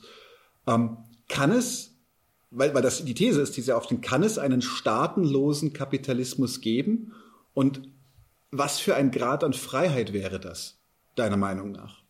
Ja, das Problem mit diesen, mit diesen Leuten, das geht ja auch bis weit in die liberale Welt rein, wie man jetzt auch gerade in der Pandemie so, wenn man so die liberalen Äußerungen gehört hat, ähm, Mhm. Das Problem damit ist halt, ähm, dass die gewissermaßen auf die gesellschaftlichen Grundlagen nicht ähm, reflektieren, auf denen der Staat sich äh, entwickelt hat und wo er auch eine wichtige Funktion spielt. Also das heißt, ähm, zum Beispiel, wenn Sie von Freiheit sprechen, dann sprechen Sie ja immer eigentlich von der Freiheit, irgendwie ein Unternehmen zu eröffnen und damit Geld zu verdienen. So. Ja. Und äh, die okay, Grenzen ja. der Freiheit werden dann einfach durchs Geld hergestellt. Also das heißt, viele, die Leute, die halt nur ihre Arbeitskraft haben, die müssen ja trotzdem arbeiten gehen. Also auch wenn es keinen Staat gäbe, mhm. da kann ich gerne noch darauf eingehen, mhm. ähm, müssen die ja arbeiten gehen. Das heißt, ihre Freiheit, wenn man diesen Begriff benutzen will, ähm, der ist halt begrenzt dann durch, die, durch, die, durch das Geld und durch den, durch den Zugriff, den sie auf den mhm. gesellschaftlichen. Reichtum haben. Und diese Leute, die wollen, die, die, die wollen ja diese Zustände verewigen, glauben aber, der Staat ähm, würde da irgendwas verunreinigen. Ähm, mhm. Dabei ist ihnen einfach auch nicht bewusst, neben dem, dass, die, dass das auch dann eine völlige Enthistorisierung ist. Also die haben ja dann auch so eine Vorstellung eigentlich, keine Ahnung, Tauschhandel hat es schon mhm. immer gegeben und das Geld eigentlich auch. Das wurde dann nur irgendwie durch irgendwelche bösen Herrschaftsmechanismen so ein bisschen verhindert. Und im Kapitalismus kommt das dann mhm. alles ja zu sich selbst. Ähm, mhm. Das Problem ist, der Kapitalismus produziert allerhand Widersprüche, ähm, die der Staat ähm, regulieren, organisieren muss. Also das eine ist zum Beispiel jetzt ganz basal, ist halt, dass ähm, wenn wir ähm, miteinander handeln, also auch wenn wir unsere Arbeitskraft verkaufen, gehen wir ein mhm. Vertragsverhältnis sein. Das ist ja eigentlich ein Willensverhältnis auf beiden Seiten. Also ich will meine Arbeitskraft verkaufen, weil ich dafür Geld kriege, ähm, aber ich fülle ja einen Vertrag aus mhm. dafür. Ähm, dieses Willensverhältnis ist halt sehr brüchig, weil ähm, theoretisch könnte ja mir der, der, der, äh, der Kapitalist einfach Ende des, des Monats sagen, ich gebe dir kein Cash, du hast jetzt gearbeitet, ich hole eh den nächsten. Oder ähm, das heißt, ich könnte dann zum Staat mhm. gehen und sagen, ähm, ja, steht halt im Vertrag drin, der ist rechtlich bindend dann gibt es Sanktionsmittel für den Staat. Das heißt, es braucht eine dritte Instanz außerhalb der beiden Handelnden, die dafür sorgt, dass, diese, dass es eine mhm. Rechtssicherheit mhm. gibt, also dass Verträge auch eingehalten werden. Bei diesen Libertären ist die Vorstellung, dass das dann auch Private übernehmen könnten. Ähm, das Problem ist, es mhm. muss ja dann alles unter Profitprinzipien organisiert werden. Ähm, und das, das haut halt einfach nicht hin. Äh, beziehungsweise das sind ja dann immer Interessen auch äh, dabei. Ähm, gerade in Krisenzeiten spitzen sich dann ja auch die gesellschaftlichen äh, Widersprüche zu, wie man jetzt in der Pandemie gesehen hat. Ähm, der Staat mhm. hat auch weitere Funktionen, zum Beispiel ähm, so sehr aufwendige Infrastrukturprojekte, die das Kapital braucht. Er muss mhm. auch ähm, äh, gewisse Funktion übernehmen, die zum Beispiel so eine Überausbeutung der Arbeiterinnenklasse ähm, verhindern kann, was sich wiederum dann aber mhm. natürlich, da können wir vielleicht noch darauf zu sprechen kommen, das, das vollzieht sich auch durch gesellschaftliche Kämpfe. Also es ist nicht irgendwie so eine super mhm. Intelligenz, die dann sagt, ja, da muss man jetzt so das und das einführen, sondern das sind ja immer dann auch Prozesse der gesellschaftlichen äh, Konflikte und Aushandlungen, die dann dazu mhm. führen, mhm ähm, dass der Staat sich auch in eine gewisse Richtung bewegt. Aber da können wir vielleicht später dann noch äh, drauf eingehen, ist noch ein mhm. wichtiger Punkt, denke ich. Mhm. Okay. Ja, ich meine, wir können auch direkt auf deinen Text eingehen. Du ähm, schreibst ja eigentlich äh, ja, strukturiert in so sechs Thesen, die du aufstellst. Ähm, und wir wollen da so ein bisschen durchgehen, aber vielleicht auch ein bisschen aus unserer Erfahrung heraus mhm. auf diese Thesen deuten. Was ich am Anfang der Pandemie äh, sehr intensiv gemerkt habe, ist, wie sehr die Linke, also zumindest in Deutschland, äh, du sprichst auch darüber, wie das in der Schweiz der Fall war, falls es noch irgendwer nicht gemerkt hat, äh, Klaus sitzt in der Schweiz und ist Schweizer. Gib mir so ähm, Mühe, ey. Von Sachsen gehalten, von Was wir auf jeden Fall gemerkt haben, ist, dass die Linke nicht so richtig wusste, wie sie reagieren sollte, also zumindest äh, in, der, in der Öffentlichkeit. Ja? Ähm, weil wir kamen in diese Situation, in der das Gemeinwohl bedroht war durch eine Pandemie. Wir hatten aus, gerade aus Italien irgendwie gehört, dass da Tausende von Menschen weggestorben sind. Und da müssen wir einschränken. Und der, ja, so der solidarische Geist und der, der humanistische Geist hätte natürlich dann sofort gesagt, Lockdown. Aber äh, ich glaube, viele Linke haben nicht erwartet, dass der Staat dann mitgeht und tatsächlich so eine Art Lockdown anordnet, der dann ja eigentlich dem Kapital ins Fleisch schneidet. Und da ist genau der Punkt. Ähm, den du dann ausführst, dass es, dass es natürlich eine relativ unterkomplexe Art und Weise ist, über den Staat zu denken, wenn man äh, glaubt, dass der Staat immer nur das macht, was dem Kapital gefällt. Ähm, und dass die ganze, äh, äh, die ganze Geschichte um einiges komplexer ist. Eine der Thesen, die du dann schreibst, äh, heißt dann, der Staat bewahrt ein deformiertes allgemeines Interesse, obgleich er dem Kapital verpflichtet ist. Kannst du äh, kurz erläutern, was du dazu meinst? Mhm. Oder was du ähm, ja, also zuerst mal, das, das Kapital gibt es ja so als Subjekt nicht, oder? Also das Kapital ist, äh, also als, als handelnde Firma oder so, sondern es zerfällt ja in Einzelkapitale, die miteinander konkurrieren und so weiter. Ähm, und diese, diese These, die geht aber dann ähm, eher auf den allgemeinen Rahmen ein, ähm, den man bei der Analyse des Staates äh, beachten muss. Ähm, und zwar, es gibt zwei denke ich, so grundlegende Missverständnisse über den Staat in der Linken. Das eine ist eben, der Staat wäre gewissermaßen eine neutrale Instanz, in der einfach dann politische Gefechte ausgefochten werden und wer dann halt irgendwie so ein bisschen stärker ist, in die Richtung geht es dann halt.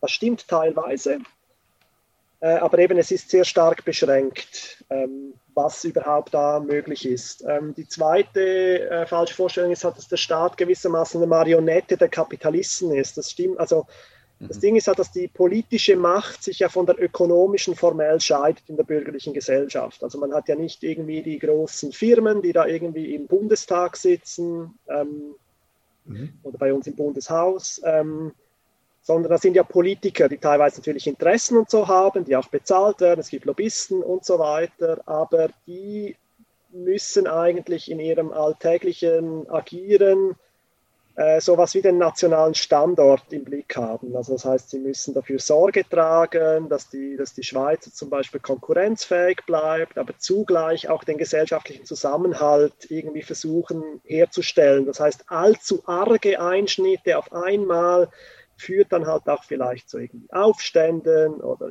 es kommt zu Desintegrationserscheinungen. Das heißt, wenn zu viele Leute verelenden, sieht das halt einfach auch nicht so wahnsinnig gut aus dann in den Tourismusprospekten der Schweiz oder so.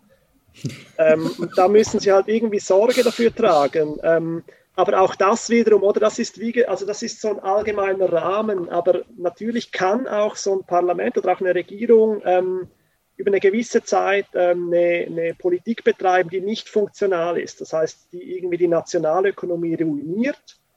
Das bedeutet aber, dass es zu Konkursen kommt, zu größerer Arbeitslosigkeit und so weiter. Dafür gibt es in der Demokratie dann auch irgendwie Mechanismen, also dass dann in den nächsten Wahlen zum Beispiel eine Regierung, die ein Land so richtig ruiniert hat, halt einfach abgewählt wird. Oder in der Schweiz ist es ein bisschen komplizierter, mhm. weil da gibt es so eine die Regierung ist halt zusammengesetzt aus den, aus den großen Parteien, das ist ein bisschen kompliziert, aber es gibt halt in der Demokratie Mechanismen, die dafür sorgen, dass längerfristig ähm, eine dysfunktionale Politik zumindest minimiert wird. Ausgeschlossen werden kann sie natürlich nicht.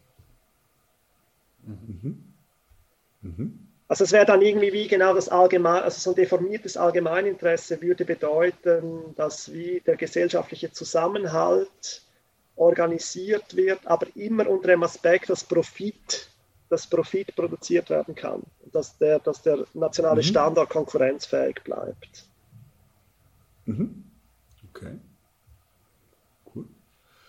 Wir konnten während des Lockdowns beobachten, wie ein signifikanter Teil der Wirtschaft unter diesen Auflagen litt, während andere unglaublich davon profitiert haben ähm, ob das jetzt Rettungspakete, Staatshilfen oder Bailouts waren. Und ähm, Vielleicht hast du ein paar Gedanken dazu. Wie funktioniert deiner Meinung nach diese, diese Verwaltung verschiedener Profitinteressen in einem Staat? Und wie kann sich ein Interesse gegen ein anderes durchsetzen? Ähm, ja, da, das ist natürlich, das ist jetzt, das, da, da wechseln wir gewissermaßen bis was ich jetzt gesagt habe, ist sowas wie der Staat so in seinem idealen Funktionieren, wenn man das so nennen möchte. Und die Frage, welche Kapitalinteressen sich dann kurzfristig durchsetzen, hat sehr viel natürlich auch mit Lobbyismus zu tun, hat auch damit zu tun, wie stark die Verbände mhm. sind, in welchen Verwaltungsräten die Politiker jetzt in der Schweiz zum Beispiel sitzen, woher sie das Geld beziehen. Ähm, in der Schweiz habe ich das so ein bisschen angeschaut, also zum Beispiel der große Dachverband Economy Suisse heißt der, ähm, mhm. der Wirtschaftsdachverband, der hat schon kurz nach dem Lockdown hat er so ein Papier veröffentlicht, wo irgendwie festgehalten wurde, es darf auf keinen Fall wieder einen Lockdown geben, es muss verhindert werden. Ähm, wurde, glaube ich, von Hotellerie Suisse vor allem unterstützt. Das heißt, es wurde stark mhm. Einfluss genommen und ähm, äh, das, das, sind dann, das sind dann politische Gefechte, oder die teilweise auch in Hinterzimmern stattfinden tatsächlich. Das kriegt man dann nicht so mit. Das ist dann irgendwie mhm. öffentlich geworden, was da irgendwie für Gespräche stattgefunden haben.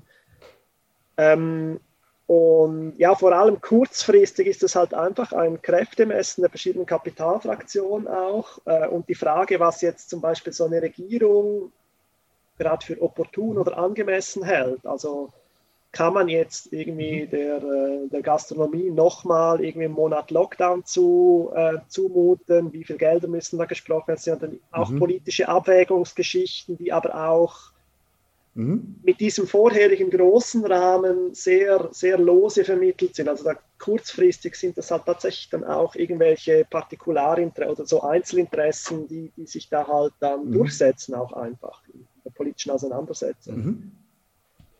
Mhm. Okay. Also würdest du, äh, hört sich fast also hört sich fast so an, als ob da eine gewisse, gewisse Form, in, in, in, einem gewissen Rahmen, eine gewisse Form von Willkür dann auch besteht. Ne? Im Sinne von, oder, oder zumindest eine Art von, ja, fast schon so eine Art Chaos. Ein chaotisches Moment. In jedem so ein Fall. chaotischer Moment entsteht, wo, wo verschiedene Interessen, die eventuell vielleicht sogar äh, an, an Machtkapazität relativ ähnlich aufgestellt sind. Ja, also ich meine. Durch, ja. Also ich meine, wenn man sich so ein bisschen anschaut, wie die verschiedenen Nationalstaaten weltweit äh, mit der ganzen, mit dem Schlamassel umgeht, ähm, wenn man sich auch nur schon die demokratischen Staaten oder die bürgerlich-demokratischen Staaten anschaut, gibt es ja sehr unterschiedliche Arten, damit umzugehen. Das kriegt man halt mit so einem mhm. großen ähm, analytischen Rahmen, wie irgendwie eben Begriff Staat des Kapitals oder dann bei Englands ideeller Gesamtkapitalist, kriegt man das dann nicht erklärt. Ähm, mhm. Das sind tatsächlich dann halt auch kurzfristig ähm, ja, ähm, Prozesse der, ähm, der Durchsetzung, der, der, politischen Interessen und so weiter. Mhm. Mhm. Mhm. Ähm, du sprichst in deinem Text über zwei Schranken, an die der Staat stößt. Das greift jetzt ziemlich, das ist eine Ergänzung zu dem, was du schon gesagt hast. Es gibt die auf der einen Seite die Kapitalinteressen, auf der anderen Seite die Gesundheit und Unversehrtheit von Mensch und Natur. Ähm, da muss ja konstant gegeneinander also abgewogen werden. Gibt es, gibt es für dich irgendwelche Prinzipien, äh, erkennbare Prinzipien, nach denen diese Abwägung funktioniert?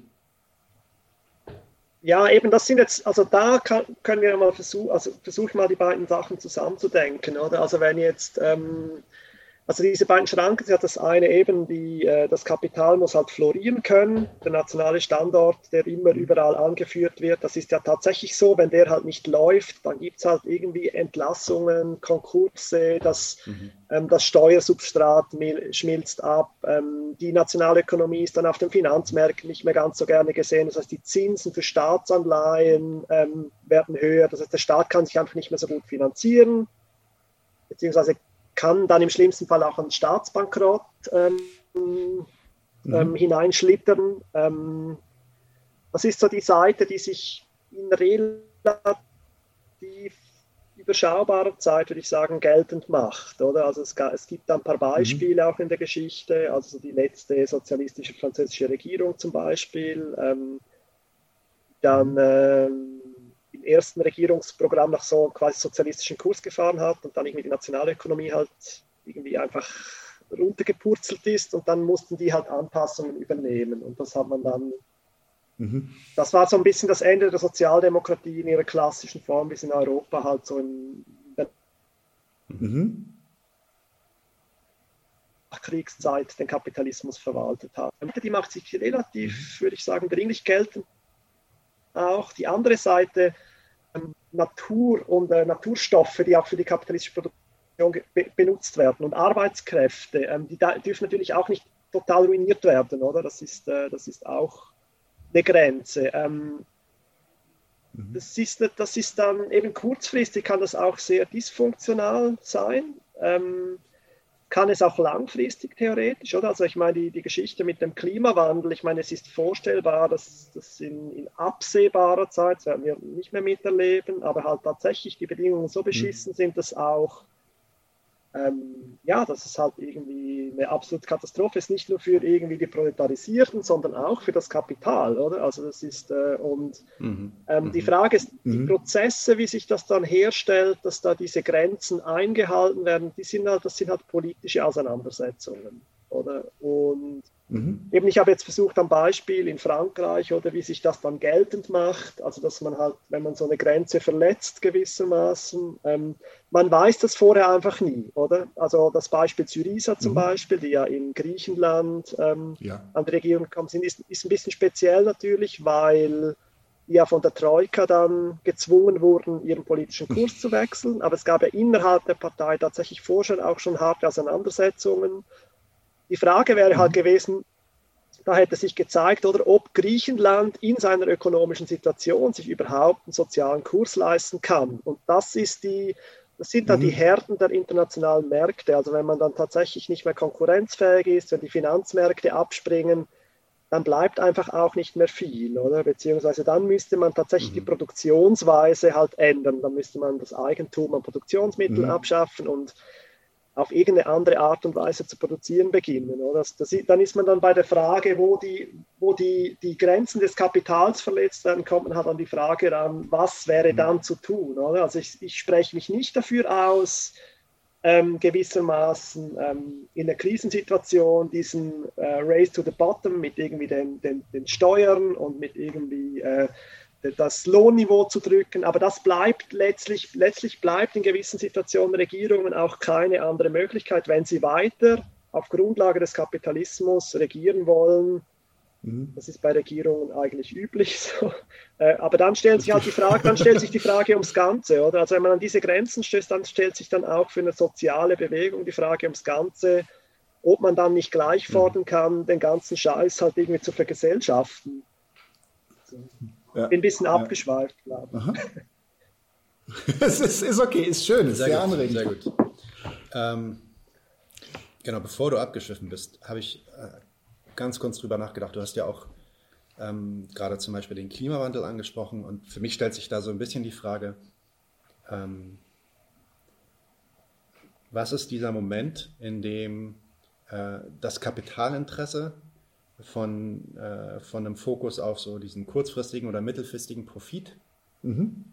kippt in ähm, wir müssen diesen kurzfristigen und mittelfristigen Profit jetzt schützen mhm. auf Basis einer eventuell langfristigen Katastrophe. Also im Endeffekt äh, muss es ja auch irgendwie systemische Gründe geben, warum, äh, es, wird ja, es wird ja so oft gesagt, ne? Fridays for Future übrigens und fast alle mhm. äh, so grünen Aktivistenbewegungen ähm, äh, haben mittlerweile auch äh, annektiert, dass äh, Kapitalismus und, und ähm, Klimawandel miteinander einhergehen oder dass der Kapitalismus nicht trennbar ist von der Klimakatastrophe. Mhm.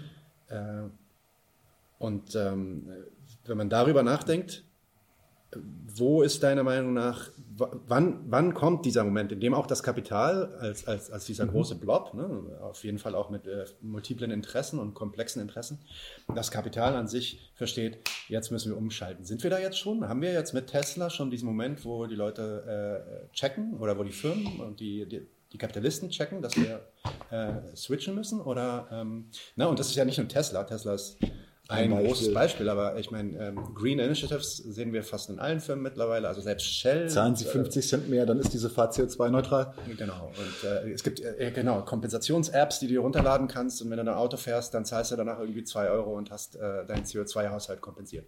Ähm, also Sind, sind wir an so einem Moment oder äh, äh, ähm, dauert das noch? Und wenn ja, wann kommt dieser Moment? Also, also zum einen mal, wenn ich jetzt vom Kapital spreche hier, dann meine ich so meine ich ein gesellschaftliches Verhältnis. Also ich meine, dass ähm, mhm. die, die, was man Wirtschaft nennt, wo wir auch Teil davon sind, oder um das so ein bisschen vereinfacht zu sagen, es ist eigentlich dieser Prozess der Verwertung, der läuft und von dem wir alle mhm. Teil sind. Ist ein, genau, das ist ein Versuch einer Definition, was man ja eben irgendwie, was ein bisschen schwierig ist. Ähm, und wenn wir jetzt davon sprechen. Also das finde ich wichtig. Lass mich das nochmal, lass mich das nochmal kurz wiederholen. Äh, das ist, das, das ist nämlich extrem wichtig und darauf wollte ich auch ein bisschen hinaus.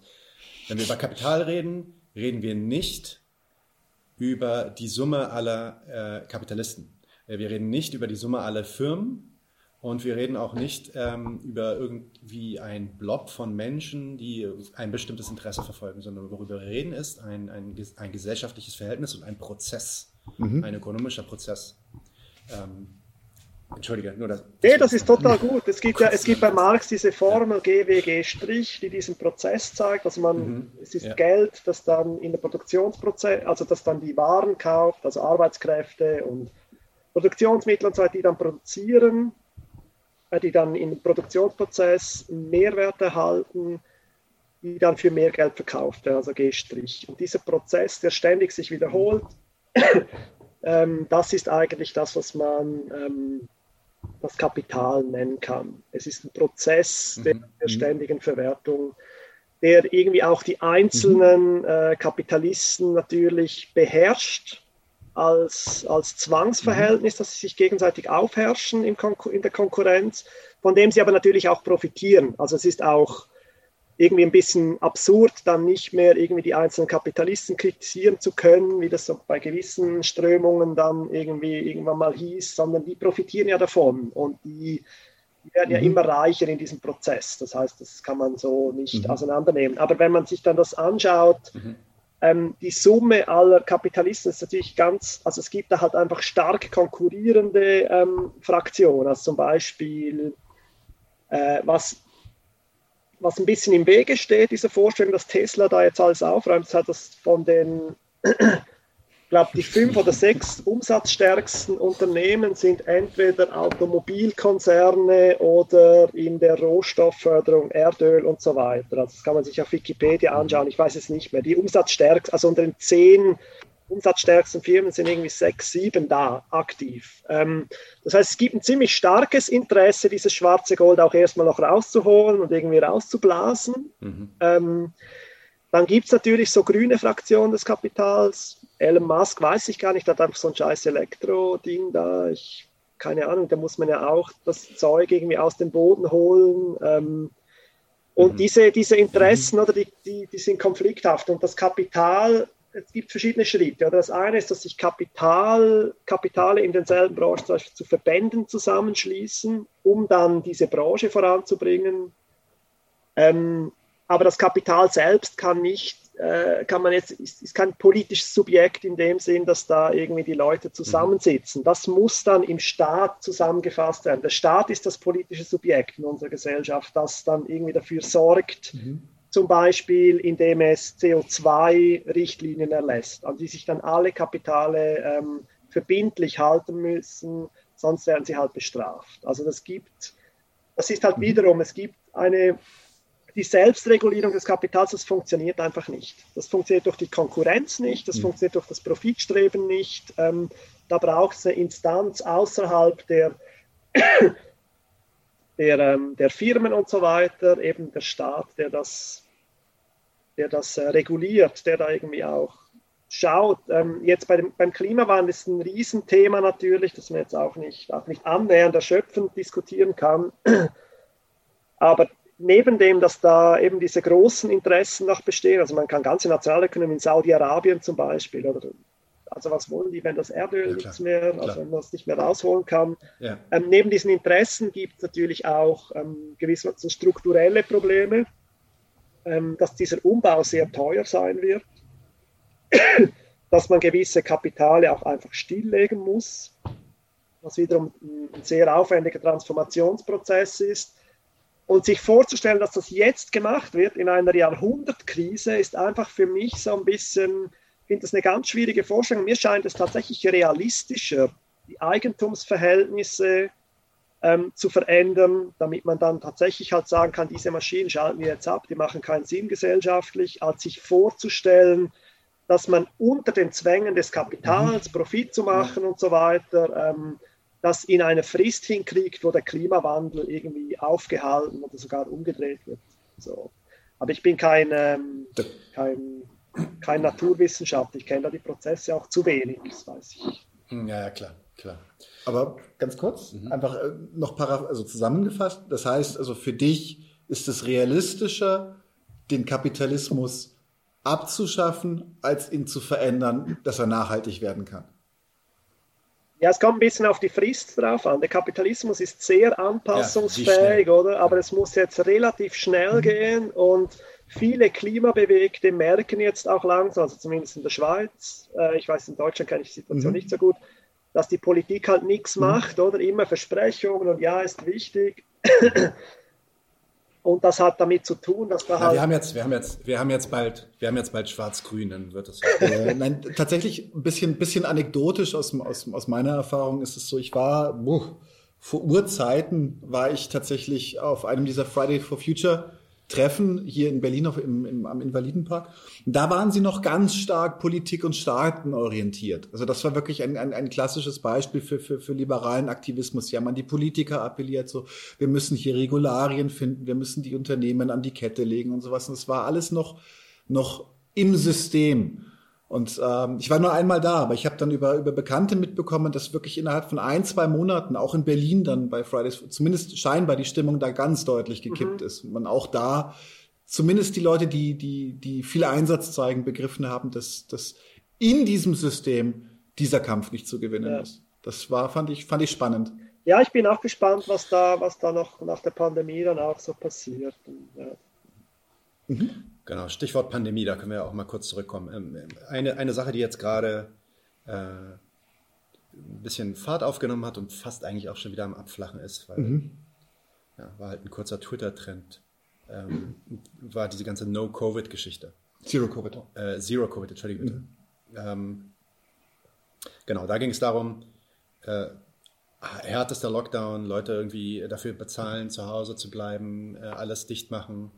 Äh, die, die Idee, dass wir in der Lage wären, alles, alles so dicht zu machen, dass wirklich niemand oder kaum noch irgendwer raus muss, machen wir das zwei bis vier Wochen und dann ähm, äh, sinken die Zahlen so stark, dass wir im Endeffekt gar nicht mehr mit einer Pandemie es zu tun haben hier in Deutschland. Und ich will jetzt gar nicht so sehr darüber reden und, und diesen, diesen ähm, Ansatz irgendwie zustimmen oder ihn bashen oder so. Ich glaube, er kommt aus einer gewissen, er stammt aus einer gewissen Frust heraus darüber, dass bestimmte Regularien, die eigentlich für alle Common Sense waren, mhm. äh, nicht umgesetzt wurden. Und Meinst da reden wir, reden wir einfach nur über so eine Homeoffice-Regelung. Ja. Also Firmen, ne, Daniel und ich, wir sind in der IT tätig. Firmen, die IT-Mitarbeiter haben, können technisch ohne Probleme, solange die einen Laptop haben, selbst wenn die keinen Laptop haben, können wir denen den Rechner nach Hause schicken, ja. von zu Hause aus arbeiten. Fast jeder hat Internet, mhm. äh, zahlst 20, 30 Euro, hast eine schicke Webcam sogar. Äh, sollte, sollte überhaupt kein Problem sein. Wir haben die Technologie, wir haben Chatprogramme und so weiter, ähm, mit denen wir auch übrigens vorher schon äh, digital genau. versiert waren. Wir hatten Slack vorher schon am Laufen, wir haben auch vorher schon Videokonferenzen mhm. gemacht. Also es ist nicht so, dass das alles also komplett Neuland war. Nearshoring Teams zugeschaltet. Wir, oh, genau, Remote-Leute schon vorher drin sitzen. Trotzdem, äh, also und auf der anderen Seite kann ich natürlich dann aus, aus einer kapitalistischen Sicht verstehen, warum man diese Art von Kontrolle, die man dann über seine Arbeiter auch hat, nicht aufgeben möchte. Das ist für mhm. mich klar. Ne? Also bestimmte Großkonzerne, die da vor allem auch noch eher so in der, ähm, in der traditionellen oder älteren äh, Generation ähm, der Unternehmen aufgewachsen sind, wollen da halt nicht die Möglichkeit abgeben, zu gucken, wie lange der äh, Karl-Heinz an seinem Schreibtisch sitzt und äh, ob der auch wirklich alles erledigt, was er erledigen soll. Ähm, die Frage ist aber, warum ist, warum ist gerade da der Staat dann zum Beispiel nicht eingeschritten? Weil das ist für mich ja. und auch, glaube ich, für viele auf der Linken waren das Frustrationspunkte. Ne? Wir sehen auf der einen Seite, ey, Lufthansa wird, äh, kriegt einen Bailout. Ähm, Milliarden von Investitionen äh, gehen in verschiedenste Wirtschaftszweige, aber wir kriegen es nicht hin, a, klare Regularien zu schaffen, die die Unternehmer auch tatsächlich ganz äh, rationale und grundlegende ähm, äh, Richtlinien äh, und Rahmen vorgeben. und die dann eventuell, selbst die wenigen Richtlinien und Ra äh, Rahmen, die vorgegeben wurden, wurden dann auch nicht wirklich in, enforciert, wurden nicht staatlich durchgesetzt. Warum ist das so, deiner Meinung nach? Ja, also zum einen gibt es halt eben auch hier wieder so die konkreten äh, politischen äh, Auseinandersetzungen und Gefechte. Also in der Schweiz war ganz lange auch kein Homeoffice-Pflicht. Mittlerweile wurde die vom Bundesrat, also von der zentralen Regierung, erlassen. Aber die Kantone, Nein, also die Bundesländer okay. quasi in der Schweiz, die sind für die Überwachung zuständig und so die extrem, also so ähm, sehr wirtschaftsfreundlichen, wie man so schön sagt, Kantone wie Zug zum Beispiel haben schon mal angekündigt oder gesagt, ja, wir kontrollieren das nicht so recht, das liegt in der Verantwortung der Unternehmer, die haben ja auch kein Interesse, dass ihre Leute mhm. krank werden. Ähm, das ist so die politische Auseinandersetzung, würde ich sagen, weil das ist halt schon, also das ist ein Eingriff auch dann in so in, die Unternehmensfreiheit gewissermaßen. Also in dieser liberalen Ideologie ja. ist ja auch, ja. man soll ja möglichst wenig irgendwie staatlich machen und äh, ich glaube, da, da spielt es dann schon auch eine große Rolle, welcher politischen, ähm, welchem politischen Lager dann irgendwie äh, Regierungen oder Entscheidungsträger angehören, das heißt, welche, welche Vorstellungen der Welt und der, äh, dessen haben, was irgendwie mhm. der Staat machen soll und was nicht. Ähm, aber es ist natürlich auch so, dass die, die Gesell also dass unsere Gesellschaft, dass, dass, äh, dass die, der Arbeitsplatz, der gilt ja nicht als öffentlich. Also zum Beispiel ähm, in der Schweiz gab es dann relativ früh schon das, das Verbot von irgendwie Clubs hinzugegangen, also Discos und so. Ja. Bars, das ist ja ein mhm. öffentlicher Bereich, das ist der Markt, also das, ist, das findet ja in der Öffentlichkeit statt. Da wurde dann auch medial skandalisiert, dass da mal ein Superspreader unterwegs war und irgendwie Leute genau genau. irgendwie angesteckt hat, während es irgendwie Masseninfektionen in irgendwelchen äh, Unternehmen gab, von denen man dann nichts gehört hat. Ja. ja. Ähm, oder teilweise auch gehört hat. Also Tönnies war ein Riesenskandal und auch nicht nur einmal. Ja, ja aber beim ersten Mal war es ja, ein Skandal, Tönnies, beim dritten Mal hat das, war das unter dem Vermischten. Ja. Ja, ja. auf jeden Fall ist Hab das... Habe ich heute Morgen wieder gelesen. Also wieder, wieder, wieder ein Schlachtbetrieb. Äh, ich weiß nicht genau wo, aber wieder Massenausbruch. Ja, Kann man so machen. Sehr schön, ja.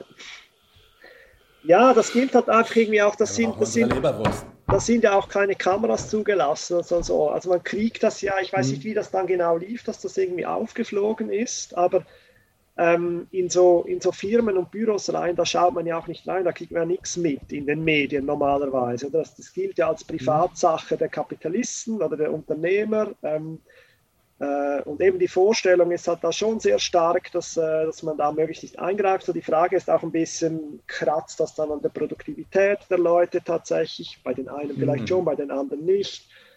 Das heißt, ähm, dass man bei so liberalen Vorstellungen halt eher mal sagt, dass das fällt in die Zuständigkeit der, äh, der Unternehmer, die ja auch nicht wollen, dass ihre Leute krank werden, wie ich, wie ich schon gesagt habe. Und da gibt es halt dann auch irrational, also das, das sind ja dann vielfach auch so irrationale, also ein Freund von mir, der arbeitet ähm, hier in der Nähe, der, der musste dahin arbeiten, obwohl die alles für Homeoffice äh, eingerichtet hatten. Und der fand dann auch, ich bin mhm. ja zu Hause, also ich bin fast produktiver und der Chef meinte, ich habe das so entschieden. Aus, oder? Mhm. Und das wäre der Homeoffice-Pflicht übrigens noch. Also es ist wirklich so, ähm, mhm. ja, so läuft das Ding. Kann ich kann ich reproduzieren? Äh, das, oder ist das der richtige Ausdruck? Doch, also jedenfalls kann ich dem beipflichten. Äh, anyway, wir hatten, ähm, ich habe das mitbekommen über einen Bekannten, der auch bei einer Firma gearbeitet hat, die immer an der Office-Pflicht festgehalten hat und äh, ganz perfide durch passiv-aggressives Auftreten. Also Leute, die dann die, die Dreistigkeit hatten, sich remote zu schalten, wurde dann immer wieder angemerkt, so, ah, es hat jetzt nicht so geklappt mit der Kommunikation, du bist halt remote.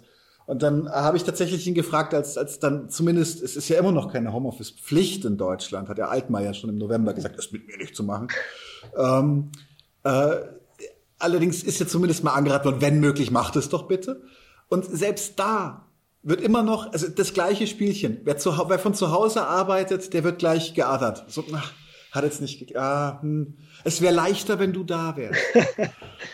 Ja, das wird ja, das wird ja auch begleitet von so einer, äh, von so einem moralischen Diskurs. So, also wenn sich ein paar Leute in einem Park treffen und da irgendwie ein paar Bierchen trinken, Skandal, Superspreading-Event und so, Hm. Und in den, bei den, keine Ahnung, in irgendwelchen Großraumbüros dann halt nicht, oder? Das ist wie auch, also das ist so auch die Vorstellung, die viele Leute auch von der Gesellschaft haben, dass eben alles, was in die Unternehmenspflicht fällt, auch nicht öffentlich ist. Also dass, dass da auch irgendwie keinen mhm. Zugriff zum Beispiel des Staates äh, stattfinden soll, weil das dann wiederum die Freiheit beschneidet, oder? Während irgendwie im Park mhm. Bierchen zu trinken ja so ein bisschen, sagen wir, überflüssiger Teil der Freiheit ist, während halt das, die Arbeit. Dann, das unproduktive Freiheit genau. interessiert keinen.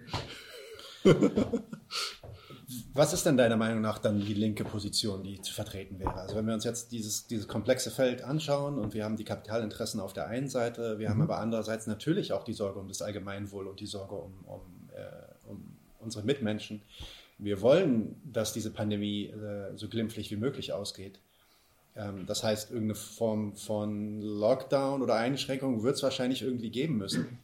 Ähm, was wäre also die Position, die wir als Linke tatsächlich dann einnehmen könnten? Ich hatte das Gefühl, habe ich auch schon vorher gesagt, dass die Linke sich da eigentlich eher so an, an der Seite positioniert hat und einfach zugeschaut hat, was passiert und eventuell so ein paar Mal so den Finger hebt mhm. aber nicht so richtig klar äh, vor Augen hatte, was die eigentlich linke Position ist, die es gilt zu vertreten. Mhm. Wie schaffen wir es, dem Infektionsschutz beizutragen und gleichzeitig, so wie es die Linke ja tun soll, die Kapitalinteressen herauszufordern? Ähm, also als diese Zero-Covid-Kampagne gestartet ist von Deutschland aus, da gibt es auch ein Bündnis in der Schweiz dafür, ähm, mhm. fand ich das eigentlich sehr interessant. Ich finde das ein unterstützenswertes Ziel, sage ich mal. Ob das epidemiologisch möglich ist oder nicht, da wage ich mir jetzt keine Prognose ähm, zu machen. Ähm, ich finde es aber auf jeden Fall sinnvoll, ähm, da auch auf die Bereiche abzuziehen, die halt der Staat eben, wie gesagt, Arbeitsplätze und so weiter dann zu fokussieren. Was ich schwach fand, war halt, dass es zu wenig dann ähm, also es hieß der solidarische Lockdown und so, aber dass eigentlich dieses Klein-Klein und so und die, die proletarischen Lebensrealitäten, die sehr unterschiedlich sind, wo halt teilweise Leute auch wahnsinnig unter so einem Lockdown leiden tatsächlich, dass das zu wenig mhm. thematisiert wurde, also dass wir das nicht verändern können. Wir, wir sind ja sehr, also die radikale Linke ist sehr schwach gesellschaftlich. Das heißt, ähm, wir, ja. wir müssen, mhm. äh, und das wurde ja dann auch so verkauft, das ist eine Diskursintervention, das ist ja noch nicht der, der Weisheit letzter Schluss. Wenn man eine Diskursintervention macht, soll man aber bitte auch die Bereiche oder die Argumente besonders hervorheben, die die radikale Linke halt ähm, auszeichnet. Das ist die Perspektive äh, irgendwie der Proletarisierten, der Lohnabhängigen, der Arbeitslosen, der Leute, die irgendwie ganz unten sind. Ähm, und das, das mhm. schien mir, es, es, wurde schon artikuliert, also ich will das nicht vorwerfen. Ich finde auch, wie gesagt, Zero Covid eigentlich eine interessante Kampagne. Ich verstand dann einfach nicht ganz, wie man so wahnsinnig ähm, ähm, äh, keine Ahnung, getroffen reagieren konnte, wenn man, wenn man kritisiert wurde. Es gab ja dann gibt ja in der AK so eine Debatte, wo auch ja, irgendwie ja. solidarisch gegen Corona was geschrieben hat, was ich sehr schlau finde. Mhm. Ähm, und mhm. die haben ja genau diese Punkte auch stark gemacht, also was man da irgendwie betonen müsste. Und ja, aber das, ich sprich, also ich finde das eigentlich gut auch, dass man mal so in die Offensive kommt. Also ich muss dem, muss, muss der Kampagne auch einiges zugute halten, auf jeden Fall. Ich hätte einfach ähm, mhm. die, ähm, die Argumente oder gewisse Aspekte anders oder stärker, stärker thematisiert. Weil, ich meine, das ist ein mhm. bisschen die, das Problem der radikalen Linken in Zeiten, wo halt soziale Bewegung praktisch absent ist, wo es wenig Widerstand gibt. Es gibt Widerstand, mhm. man sollte den unbedingt Dinge bekannt machen, unterstützen. Ähm, aber so dieses, dieses, also es ist halt so diese Vorstellung, wir sind jetzt irgendwie wichtig und so, wir werden jetzt in der Zeitung auch reproduziert und äh, das ist auch ein bisschen mhm. auch äh, das stimmt nicht ganz mit dem, mit den Kräfte, mit dem Kräfteverhältnis überein, würde ich halt sagen. Mhm. mhm. Das ist übrigens ein Eindruck, der extrem multipliziert wird, dadurch, dass man sich halt äh, vor allem in Social Media meistens in seinen eigenen Bubbles befindet. Ne? Mhm. Ja. Und, und, gerade das, was du auch meintest, konnte ich zumindest auf Social Media und ich muss mich da auch immer wieder so wusa konzentrieren und zusammenreißen und sagen, Social Media ist nicht die Linke. Mhm. Ähm, da gibt es noch mehr, da gibt es noch anderes. Aber wenn man sich wirklich Social Media bzw. Twitter angeschaut hat, dann hat man definitiv gesehen, dass sobald da Widersprüche kamen oder auch nur Einwürfe, kritische Einwürfe, so wie du sie gerade gebracht hattest, ähm, relativ schnell halt Antworten kamen wie, ja, okay, dir ist also egal, wenn hier Leute wegsterben. Ja, ja genau. Ja, genau. Äh, Sozialdarwinist und so ein Kram. Ja. Ähm, und ja, das ist dann, wenn man, wenn man von so einer Diskursintervention ausgeht, dann muss man dann halt auch irgendwie den Diskurs fördern. Und auf Social genau. Media scheint das zumindest nicht zu funktionieren. Aber das ist. Äh, also vielleicht noch eine Ergänzung dazu, die mir, die mir sehr wichtig scheint. Also ähm, ich, also das, wir sind da ja jetzt in einer, in einer, akuten Phase. Ich hoffe mal, dass man das in ein, zwei Jahren durch hat, diese Pandemie. Ähm, aber was passiert jetzt mhm. auch, neben so der, der, der gesundheitlichen Katastrophe, die immens ist, ist halt auch, dass der, dass da eine Krise sich anbahnt oder wir schon drin sind, die wirklich krass ist, dass die Staaten äh, sich nochmal massiv verschulden und die politischen Auseinandersetzungen, die da auf uns zukommen, die wir, haben wir noch nicht erlebt in unserem Leben. Und mhm. darauf muss sich die radikale Linke mhm. vorbereiten weil das ist ihr Kerngebiet. Da mhm. werden die Armen angegriffen und zwar frontal. Es ist ja jetzt gibt schon Debatten über irgendwie, wie man diese Schulden wieder los wird, über irgendwie Abbau des Sozialstaates mhm. und so weiter, Mehrwertsteuer anheben. Die klassischen neoliberalen, wenn man es so nennen will, Angriffe. Äh, und das ist das, darauf müssen wir uns vorbereiten. Das ist ein bisschen auch was, wo ich, wo ich versuche, so ein bisschen auch was dazu zu schreiben und beizutragen, soweit ich das mhm. kann. Es gibt, mhm. auch, es gibt ja auch gute Initiativen diesbezüglich, so Basisgruppen, äh, die man unterstützen kann, weil es ist theoretisch ja denkbar, dass die radikale Linke auch mal wieder mehr Bedeutung erhält und dass irgendwie Klassenkämpfe ähm, auch mal wieder irgendwie an Fahrt gewinnen, auch in den deutschsprachigen Landen, ähm, mhm. wie das anderswo ja der Fall ist. Und man sollte, man sollte einfach darauf vorbereitet sein, finde ich. Mhm. Mhm. Da passt jetzt die nächste Frage sehr gut dazu. Hast du selber eine, eine gute Überleitung gemacht.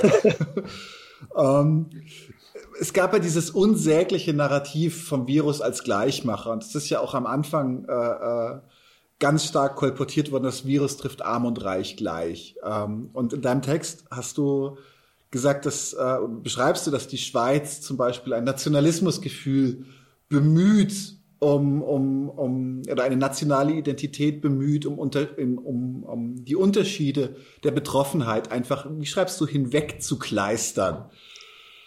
Und ähm, ich habe das Gefühl, dass in, in, in Deutschland im liberalen Spektrum Ähnliches passiert, jetzt weniger mit Nationalismus, aber mit so mit Merkels Aufruf äh, zu Anstand und Achtsamkeit äh, gegenüber den Verletzlichen in unserer Gesellschaft ähm, dass auch hier wieder so, so, so darüber hinweggespielt wurde, dass es halt auch eine Klassenthematik bei diesem, bei dieser Pandemie gibt. Und kannst du uns vielleicht kurz, kurz ein bisschen deine Sichtweise schildern, inwiefern Klasse, Klassenposition eine Rolle spielen beim Erleben der Krise ähm, und warum diese Narrative, dieses, dieses Klassenlos-Narrativ oder dieses Es trifft uns alle gleich vom Staat aufrechterhalten werden muss.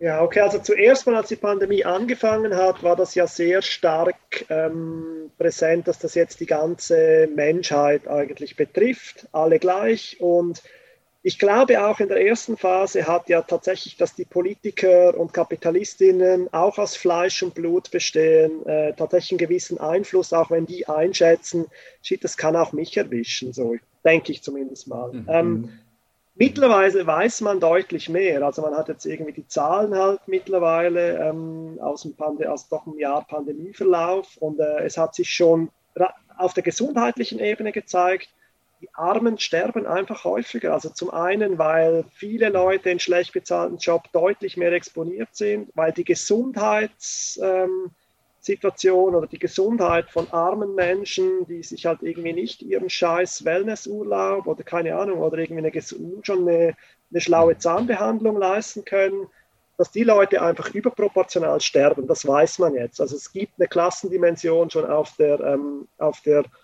virologischen Ebene gewissermaßen. Mal davon abgesehen, dass auch so eine Quarantäne in einem, keine Ahnung, in einem Plattenbau oder in einer Villa am See halt so ein bisschen unterschiedlich sich anfühlt. Ähm, mhm.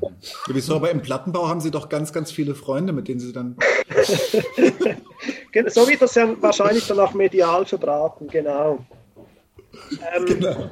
Und dann kommt natürlich, ähm, dann kommt ja dazu, äh, dass, die, dass, dass die, die Realitäten auch sonst, ähm, eben wenn man die Wohnverhältnisse anschaut, wenn man sich anschaut, wer kann es sich halt leisten, noch in sein Ferienhaus irgendwo hinzufahren, wem wird Geld in den Arsch geblasen, wo wird gespart, das hat ja alles direkt eine Klassenkomponente. So. Und ähm, mhm. unsere Gesellschaft zeichnet sich eigentlich dadurch aus, dass der Klassenkonflikt äh, nach wie vor sehr dominant ist in den wirtschaftspolitischen Entscheidungen, spielt es halt immer eine Rolle, ob ich vom Profit lebe oder vom Lohn, um es mal ein bisschen vereinfacht zu sagen.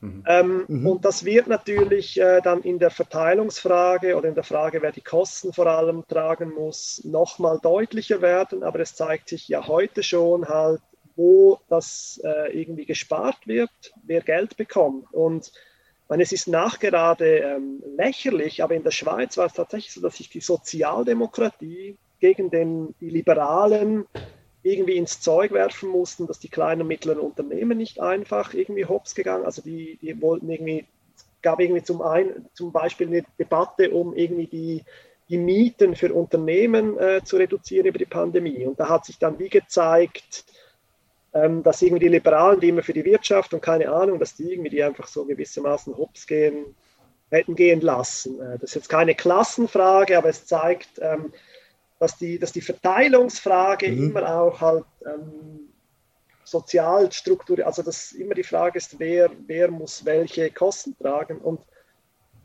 der Klassiker, ähm, eben, sind halt dann irgendwie Spar Einsparungen beim Sozialstaat, die Mehrwertsteuer, mhm. wie ich schon mhm. gesagt habe, und so weiter. Das wird auf uns zukommen, das werden große Auseinandersetzungen sein. Mhm. Mhm. Jo, ich würde dann eigentlich jetzt auch schon abschließen mit einer letzten Frage. Mhm. Ähm, vielleicht kommen daraus noch ein paar andere, aber ich meine, wir haben jetzt ziemlich viel darüber geredet, ähm, wie der Staat grundsätzlich normalerweise äh, funktioniert, zumindest ähm, in, in, den Grundzügen. Dann haben wir darüber geredet, ähm, wie das Ganze sich dann während einer Pandemie ausdrückt, wie sich unterschiedliche Interessen, ähm, komplexe Interessengeflechte quasi auswirken auf die Reaktionen und auf die scheinbaren Reaktionen des Staates. Und wir haben ein bisschen darüber gesprochen, was sollte jetzt eigentlich die linke Position dazu sein? Also wie sollten, wir, mhm. uns, wie sollten wir uns da positionieren? Ich glaube, was viele Leute interessieren würde, äh, wäre eine Alternative zu dem, was wir gegenwärtig gesehen haben und nicht nur ein, okay, wir positionieren uns in der Opposition und versuchen in eine bestimmte Richtung zu lenken, um das Ganze mhm. optimaler ähm, ausgehen zu lassen, sondern wirklich die Idee, was wäre denn eigentlich, wenn wir uns in einem Staat befinden würden oder wenn, wenn wir uns in einer Gesellschaft befinden würden, nicht in einem Staat, ganz wichtig, ähm, die nicht vom Kapitalismus geprägt ist, ähm, mhm. wo wir nicht ähm, die unterschiedlichen Klassen haben, die durch den Kapitalismus äh, und das Klassen, den Klassenantagonismus in dem Kapitalismus zustande kommen. Was wäre, wenn wir in einer Gesellschaft leben würden, in der wir diese Klassen nicht mehr haben? Was? Mhm. Und dann kommt dieser, dieser Virus auf uns zu, dann kommt diese Pandemie auf uns zu, könnte man ja zumindest theoretisch sich vorstellen, dass sowas dann auch passieren könnte. Wie würden wir in so einer Situation reagieren? Ja, also ich komme ja aus einer antiautoritären Tradition, also nachdem ich den Leninismus sehr früh schon überwunden hatte.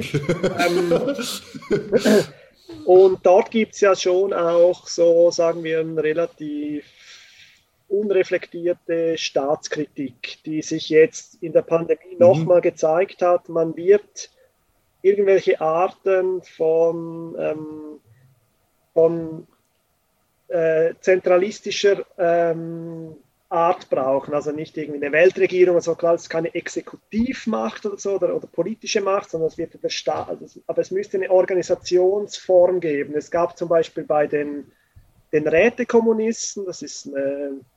Eine kommunistische Tradition, die relativ nahe beim so bei den, bei den Syndikalisten wäre jetzt am ehesten, mhm. die halt den Staat kritisiert hat, die hat so relativ ausdifferenzierte Modelle dann auch entwickelt von verschiedenen Rätestrukturen, die dann eben in Territorialräte mhm. auch haben, die zum Beispiel jetzt in der Schweiz gäbe es dann einen Rat, der in so einem Fall halt dann beschließt, wir müssen jetzt irgendwie die, keine Ahnung, die Fleischproduktion schließen morgen. Was in der Gesellschaft, die nicht auf Profitproduktion ähm, beruht, einfach bedeuten würde, dass dann ab dann kein Fleisch mehr produziert oder geschlachtet würde. Das wäre jetzt in dem Fall natürlich blöd, müsste man irgendwann auch wieder aufmachen, aber zum Beispiel die ganzen Banken oder keine Ahnung, oder Zeug, was man halt gesellschaftlich nicht braucht.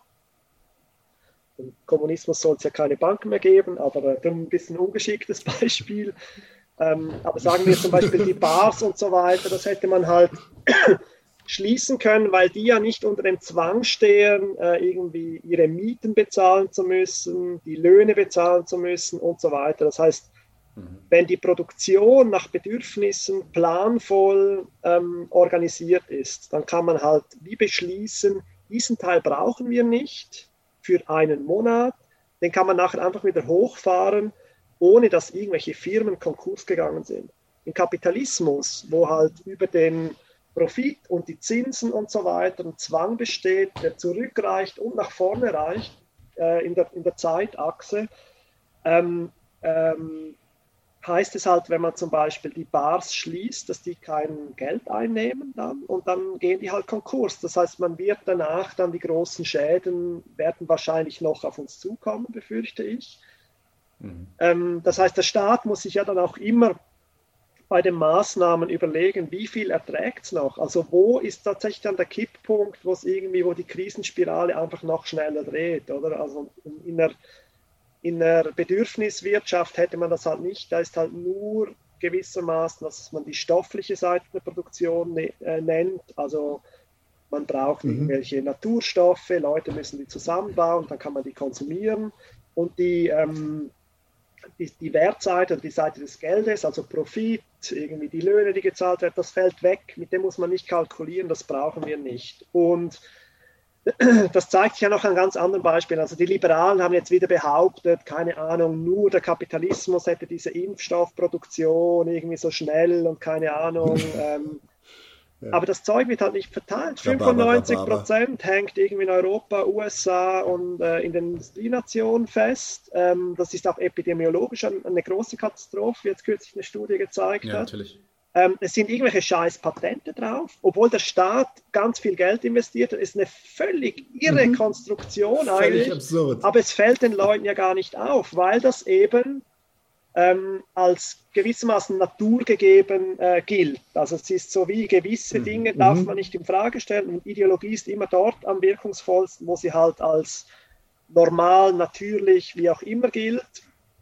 Ähm, und, Essentialistisch. Ja, und, und einfach auch nicht, nicht geschichtlich äh, gedacht. Und ich glaube, da muss man, ähm, da müssen wir in eine Richtung argumentieren, die halt das Ganze in Frage stellen und die, äh, ja, meine, es hat, haben sich sehr viele Absurditäten jetzt gezeigt in der Pandemie, was den Kapitalismus und den bürgerlichen Staat auszeichnet.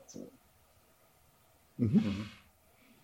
Exzellent. Wir hätten dich gern bald wieder hier. Äh, du schreibst da regelmäßig. Wir werden auf jeden Fall lesen, was du so schreibst. Mhm. Äh, wir werden auch deinen ähm, Text der Staat und Virus äh, in diesem Video hier linken, verlinken, mhm. sodass jeder den dort auch lesen kann. Und ja, wir fanden es super mit dir. Komm uns doch bitte wieder besuchen. Ähm, wir sehen uns bald.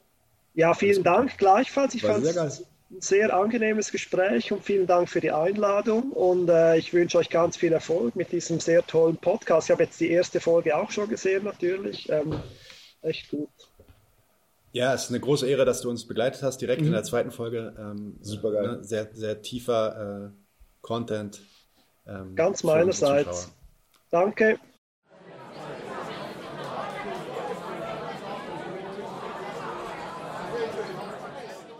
Willkommen beim Stammtisch. Wir haben heute einen Kessel Buntes erneut für euch. Themen, denen wir uns widmen wollen. Ich glaube, das erste Thema, was ich mal ansprechen wollte, ist äh, tatsächlich spannend zu, zu Wirecard etc., wo es ja auch um Leerkäufe ging. Diese GameStops-Aktion.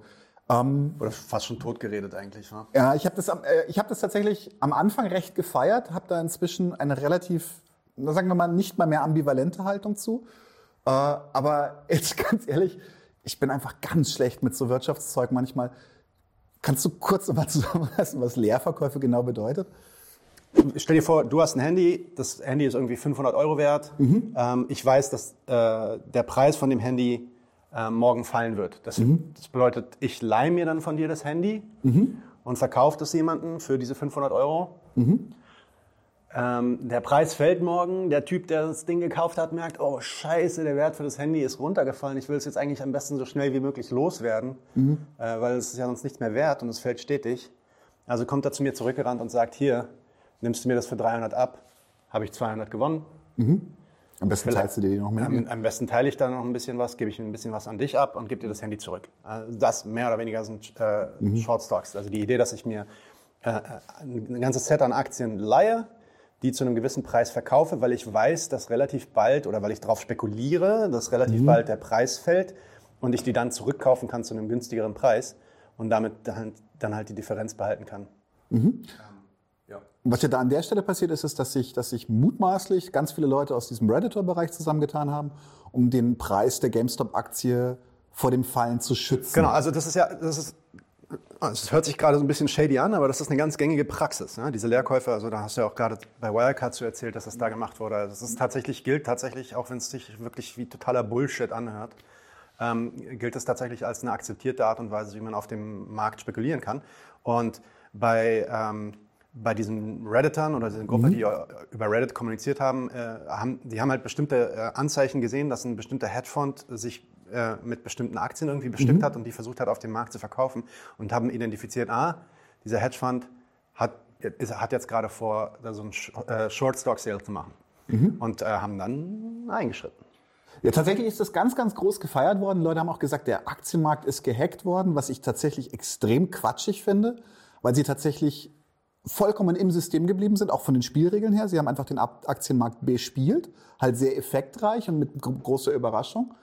Ähm, was mich... Melvin Capital, so heißt der übrigens, der, Hedgefonds, der versucht hat, Geld zu machen damit. Ja. Okay. Und am Ende Milliarden Verluste gemacht hat. Tatsächlich, genau. Und da kommen wir jetzt auch so ein bisschen ans Eingemachte. Äh, du suchst gerade nach einem Oh. Ja, aber ich habe noch kein Ohr. Nee, äh, vielleicht das hier.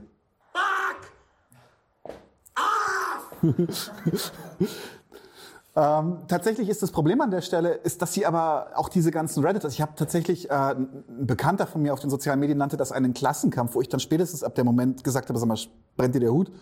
Weil ähm, wir können hier in keinster Weise davon reden, dass der Kapitalismus besiegt oder auch nur beeinträchtigt wird an der Stelle. Ich möchte da ganz äh, total gerne auch die Grace Blakely hat dazu einen Artikel äh, in, im Jacobin geschrieben, im Deutschen wie im Englischen, sehr, sehr gut, sehr, sehr lesenswert.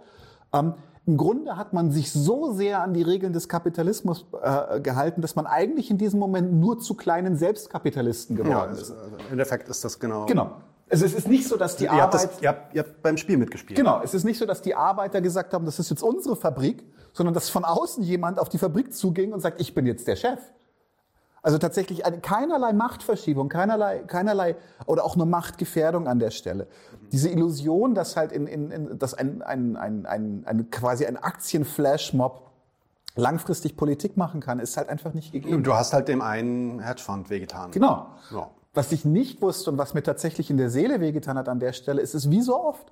Ich meine, es ist ein, es ist ein immenser Schaden, du hast von ein paar Milliarden gesprochen, ähm, ist ein immenser Schaden entstanden.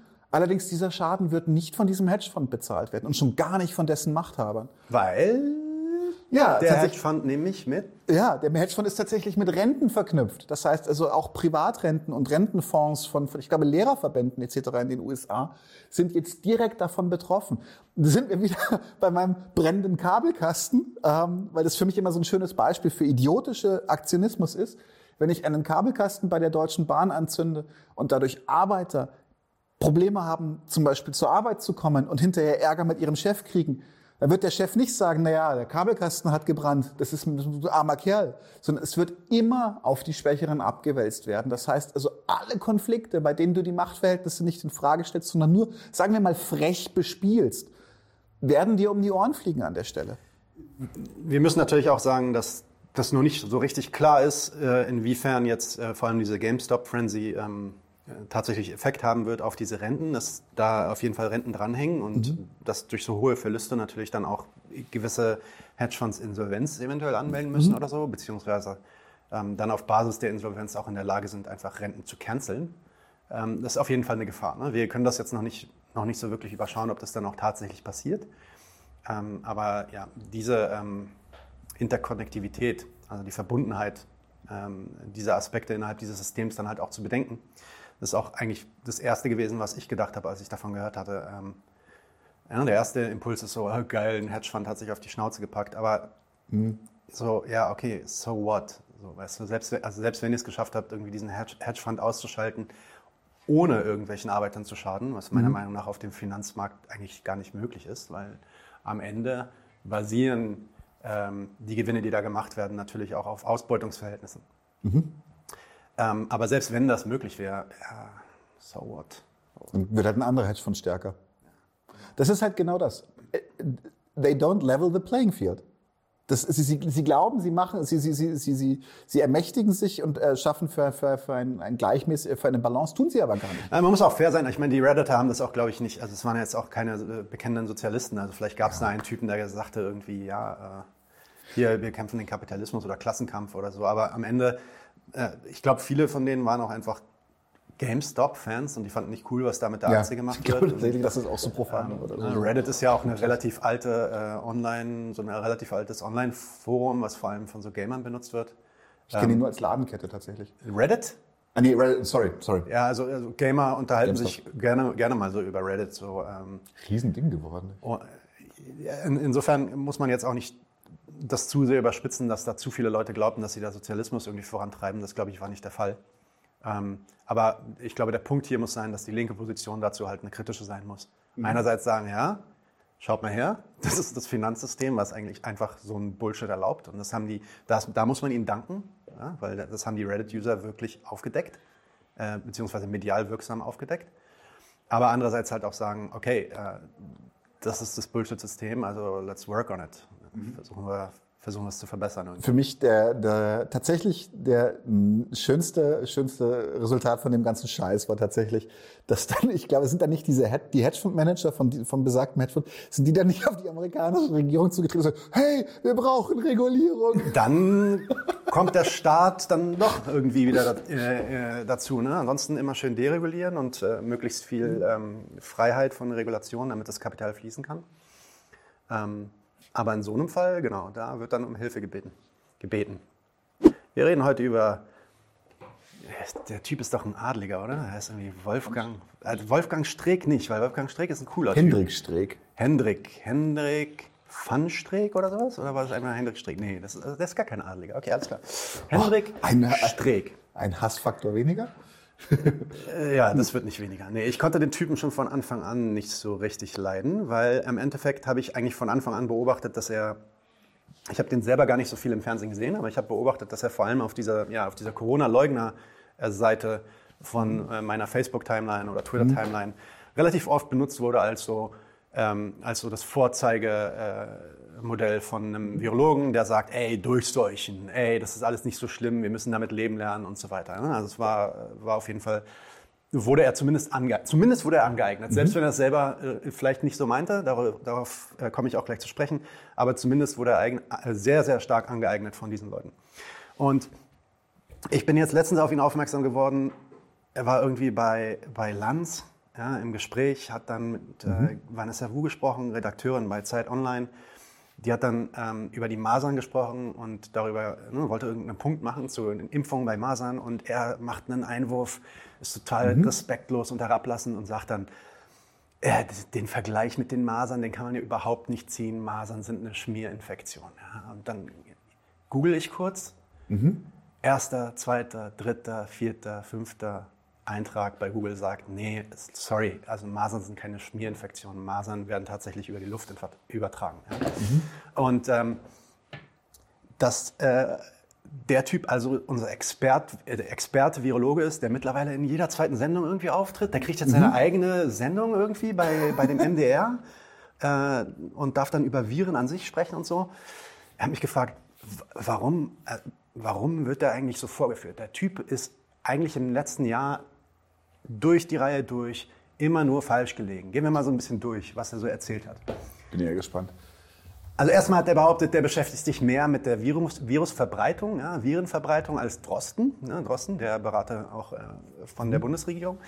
Ähm, und das ist interessant, weil eigentlich sind beides Virologen, die beschäftigen sich also beide eigentlich sowohl mit der Verbreitung als auch, ähm, äh, als auch mit der Bekämpfung von Viren, nur halt von unterschiedlichen Viren. Mhm. Und Streeck ist ein Experte für AIDS, HIV. Drosten ist ein Experte für Coronaviren? Ach, ist ja lustig. Hätte ich nicht gedacht, dass der dann vielleicht äh, uns am besten berät. Ja, das ist erstmal so die erste Behauptung von dem. Ähm, ich gehe so ein bisschen zurück in der Zeit, aber vielleicht springe ich auch ein paar Mal. Bei Maischberger sagt er einerseits, ähm, Anfang Januar diesen Jahres, sagt er, wir sollten menschliche Experimente quasi machen in Schulen. Das heißt, wir sollten mh, ja, eine Schule äh, vielleicht öffnen auf eine gewisse Art und Weise, eine andere Schule vielleicht ein bisschen weniger öffnen, bei der einen Schule bestimmte Regeln äh, durchsetzen, in der anderen nicht und dann gucken, wo die Infektion ähm, am stärksten wird. Gibt es nicht auch bei Kindern Folgeschäden eventuell? Pff, das, das, wissen wir natürlich jetzt alles, aber das, er scheint es nicht zu wissen. Aber er, er, denkt, die Gefahr ist da nicht so groß. Wir sollten da Experimente machen, um mehr über das Virus zu lernen. Aber irgendwie so drei, vier Tage später, am 3.2., sagt er dann bei Lanz, dass solche Experimente in Pflegeheimen natürlich komplett unethisch wären, dass wir sowas nicht machen dürften. Okay, vielleicht, ja, weil alte Leute, die sterben dann vielleicht eher dran und so, das ist dann schon gefährlicher. Ähm, am 18.03.2020, also vor einem Jahr ungefähr, als das Ding rauskam, sagt er, dass die Sterblichkeitsrate bei 0,3 Prozent liegt. Und das ist, sorry, aber wenn du, wenn du ein Virologe bist, dann kannst du dich auf diese Art und Weise nicht ausdrücken. Du musst einen Unterschied äh, fahren zwischen Mortality Rate, also Sterblichkeitsrate, und Case Fatality Rate, also die, die Sterblichkeitsrate, nachdem du tatsächlich infiziert wurdest. Mhm. Wenn du nämlich die Toten gegenrechnest gegen die komplette Bevölkerung Deutschlands, ja, richtig, dann kommst du auf 0,3 Prozent. Und das hat er dann in, dem Moment anscheinend versucht äh, auszudrücken. Wenn du aber die Toten gegenrechnest gegen die Leute, die infiziert wurden, das heißt, du infizierst dich, wie wahrscheinlich ist es, dass du stirbst? Na, dann kommst du auf deine 2 bis 4 Prozent. Und das ist äh, weltweit eigentlich auch so und auch in Deutschland so. Ja? Das schwankt dann natürlich immer, kann man, nicht, äh, kann man dann auch nicht genau sagen, bis alles vorbei ist. Aber dass er da mit Absicht vielleicht was falsch sagt oder was anderes sagt oder was sagt, was irgendwie schon wahr ist, aber natürlich in den falschen Hals kommt? Keine aber Ahnung. Ganz ehrlich, ich kann mir tatsächlich von einem Virologen einfach nicht vorstellen, dass er sich nicht bewusst ist, dass er Bullshit redet an vielen Stellen. Ich auch nicht. Aber äh, genau, darauf kommen wir auch gleich ein bisschen hinaus. Er, er sagt uns, er sagt, dass äh, der Virus, also vor dieser Sterblichkeitsrate, 0,3 Prozent, sagt er, der Virus wäre uns gar nicht aufgefallen, weil diese Sterblichkeitsrate die gleiche ist wie bei der Influenza. Nein, ist sie nicht. Bei der Influenza ist tatsächlich die Case Fatality Rate 0,1 bis 0,3 Prozent und bei Corona 2 bis 4 Prozent. Wir reden hier über mehr als das Zehnfache der Case Fatality Rate. Äh, Streeck ist sich im letzten Jahr total sicher, sagt es in zig Interviews, dass es keine zweite Welle geben wird. Warum auch? Ja, Sommer lief so gut, äh, wir müssen uns da eigentlich keine Sorgen machen. Er ist sich auch sicher, dass wir auch eigentlich keinen Impfstoff bekommen werden äh, und schwurbelt halt die ganze Zeit irgendwie davon, dass wir mit Corona leben müssen. Das ist sowieso so ein Standardsatz irgendwie schon seit März letzten Jahres. Ähm, Streeck sagt, dass ein Konzert, was abgesagt wurde Anfang Dezember, er hätte das zugelassen. Ein Konzert mit 13.000 Zuschauern, ohne irgendeine Art von Vorkehrung, ohne irgendwelche ähm, Maskenzwänge. Äh, er hätte das zugelassen. Viele andere Experten sagen, das ist äh, kompletter Unsinn und da steht äh, und da stand dann auch eine Todeswelle in Verbindung mit, äh, mit diesem Konzert oder hätte eine mit diesem Konzert in Verbindung gestanden, wenn das denn passiert wäre. Ähm, Im Oktober sagt er 20.000 Neuinfektionen pro Tag, da muss man sich keine Sorgen machen. Und als er dann gefragt wird, ja Moment mal, aber wir haben hier jetzt 200 Tote pro Tag, dann sagt er, ja, das finde ich ein bisschen hochgerechnet. Hä? So, wir haben 200 Tote pro Tag. Wie, wie, rechnet man, wie rechnet man sowas denn hoch? Ja? Ähm, keine Ahnung. Und ja, übrigens, an dem Tag, übrigens, die Frage, die ihm da gestellt wurde, ist auch falsch, weil an dem Tag hat das RKI, Robert Koch Institut, 590 Tote gemeldet. Das heißt um einiges mehr, aber das ist natürlich dann ultra hoch gerechnet. Jetzt ist natürlich die Frage, also. sind Sie an oder mit Corona gestorben? Gibt es nur eine Antwort? Willst du auf oder in die Fresse? Genau. So. äh, und in demselben Interview sagt Streeck, er findet es auch müßig, über Todesfälle zu reden. Das ist immer so, ja, wir müssen über andere Sachen reden, nicht immer nur über die Tode. Okay, alles klar. Er behauptet im November, dass die Schulen nicht zum Infektionsgeschehen beitragen. Wir wissen seit Sommer, kamen die ersten Studien raus, dass die Schulen teilweise die größten Superspreader sind mhm. für diesen Virus. Jetzt noch viel, viel besser, wissen wir das. Und äh, ich, er, er stellt sich im November hin und sagt mit einer Sicherheit, ihr könnt euch das Video online anschauen, sagt mit einer Sicherheit, Schulen tragen praktisch nicht zum Infektionsgeschehen bei. Das ist fast wortwörtlich. Ja? Ich, ich weiß gar nicht, wie man so krass falsch liegen kann wie der Typ. Also entweder, ähm, Nee. Wie kann man so krass falsch liegen, wie der, so oft so krass falsch liegen wie der Typ und dann trotzdem immer noch eingeladen werden in alle oh, Fernseh. Da, da, da erinnere ich mich dran, es gibt bei Über Medien inzwischen schon einen Text über ihn, der kam vor ein paar Tagen raus. Ähm, von Christian Spegel und Joachim Bude. Der heißt, aber ich such's mal raus, der heißt Der Mann, der dauernd falsch liegt, aber immer wieder als Corona-Experte gebucht wird. So ist es. Er behauptet im Oktober, New York hätte Herdenimmunität erreicht. Ja, weil New York war relativ arm dran, März, April, Mai, das war richtig schlimm, hatten auch äh, hunderte, hunderte oder gar tausende von Toten regelmäßig irgendwie jeden Tag oder jede Woche. Ähm, Fauci sagt im Oktober, ey, wir haben in, in New York noch nicht mal 22 Prozent der Bevölkerung erreicht, was Infektionen angeht. Ja. Herdenimmunität, sagt man so bei 60, 70 Prozent. Mhm. Streck ist sich sicher, Herdenimmunität ist da schon erreicht, deswegen geht es da jetzt gerade wieder runter. Ja, okay. Für mich bleibt tatsächlich die Frage, ist, was ist sein Plan dahinter? Yes, yes. Ich bin noch nicht, ich bin noch nicht fertig. Okay. Ich habe ich hab noch mehr. Äh, er, erzählt, erzählt uns über Monate hinweg, dass wir uns mehr wie Schweden äh, äh, verhalten sollten. Ja? Ähm, Schweden hatte doch die extrem laxen vor. Ja, genau, die haben sich geweigert am Anfang ähm, zu, zu starke Lockdown-Regeln einzurichten, zu starke Regularien. Die haben gesagt, okay, Eigenverantwortung und so weiter und das ist besser für die Wirtschaft, das ist besser für die Leute etc. etc. Das sah eine Weile ganz gut aus. Derweil ist Schwedens Wirtschaft stärker eingebrochen als in irgendeinem anderen skandinavischen Land. Extrem viele Tote. Die hatten über eine Zeit die schlimmste Todesrate, Case Fatality Rate in ganz Europa. Ähm, machen jetzt gerade eine zweite Welle durch und haben pro Kopf die höchsten Todesraten. Äh, zehnmal mehr als in Norwegen, Nachbarland. Mhm. Zehnmal fucking mehr. Ja? Und der Typ sagt, wir hätten uns mehr wie Schweden verhalten sollen. Okay, ähm, letzter Punkt. Und das war auch einer der Punkte, wo ich mich angefangen habe zu streiten mit einigen Leuten. Er wiederholt in allen Medien ständig in dem Sommer, dass wir uns nicht nur die Infektionszahlen anschauen sollten, ne? sondern die Intensivstationbelegung. Also die Idee, dass, ey, wenn ihr die ganze Zeit nur auf die Infektionszahlen schaut und guckt, wie viele Leute sich infizieren, dann macht ihr Panik. Aber eigentlich gibt es ja gar kein Problem, solange die Intensivstationen nicht zu, nicht zu voll belegt sind. Das war noch von Anfang an Teil der Corona. Erstmal, genau. Alle Ampeln, die ich kenne, zumindest hier in Berlin, hatten Intensivstationbelegung drin. Ja? Und die wurden einfach, die wurden einfach nicht berichtet, weil sie, waren, sie sahen nicht so schlimm aus in der Zeit. Im Sommer war es okay. Das Einzige, was man sich hätte angucken müssen, waren die, waren die Infektionen, weil die sahen halt nicht so gut aus und die stiegen.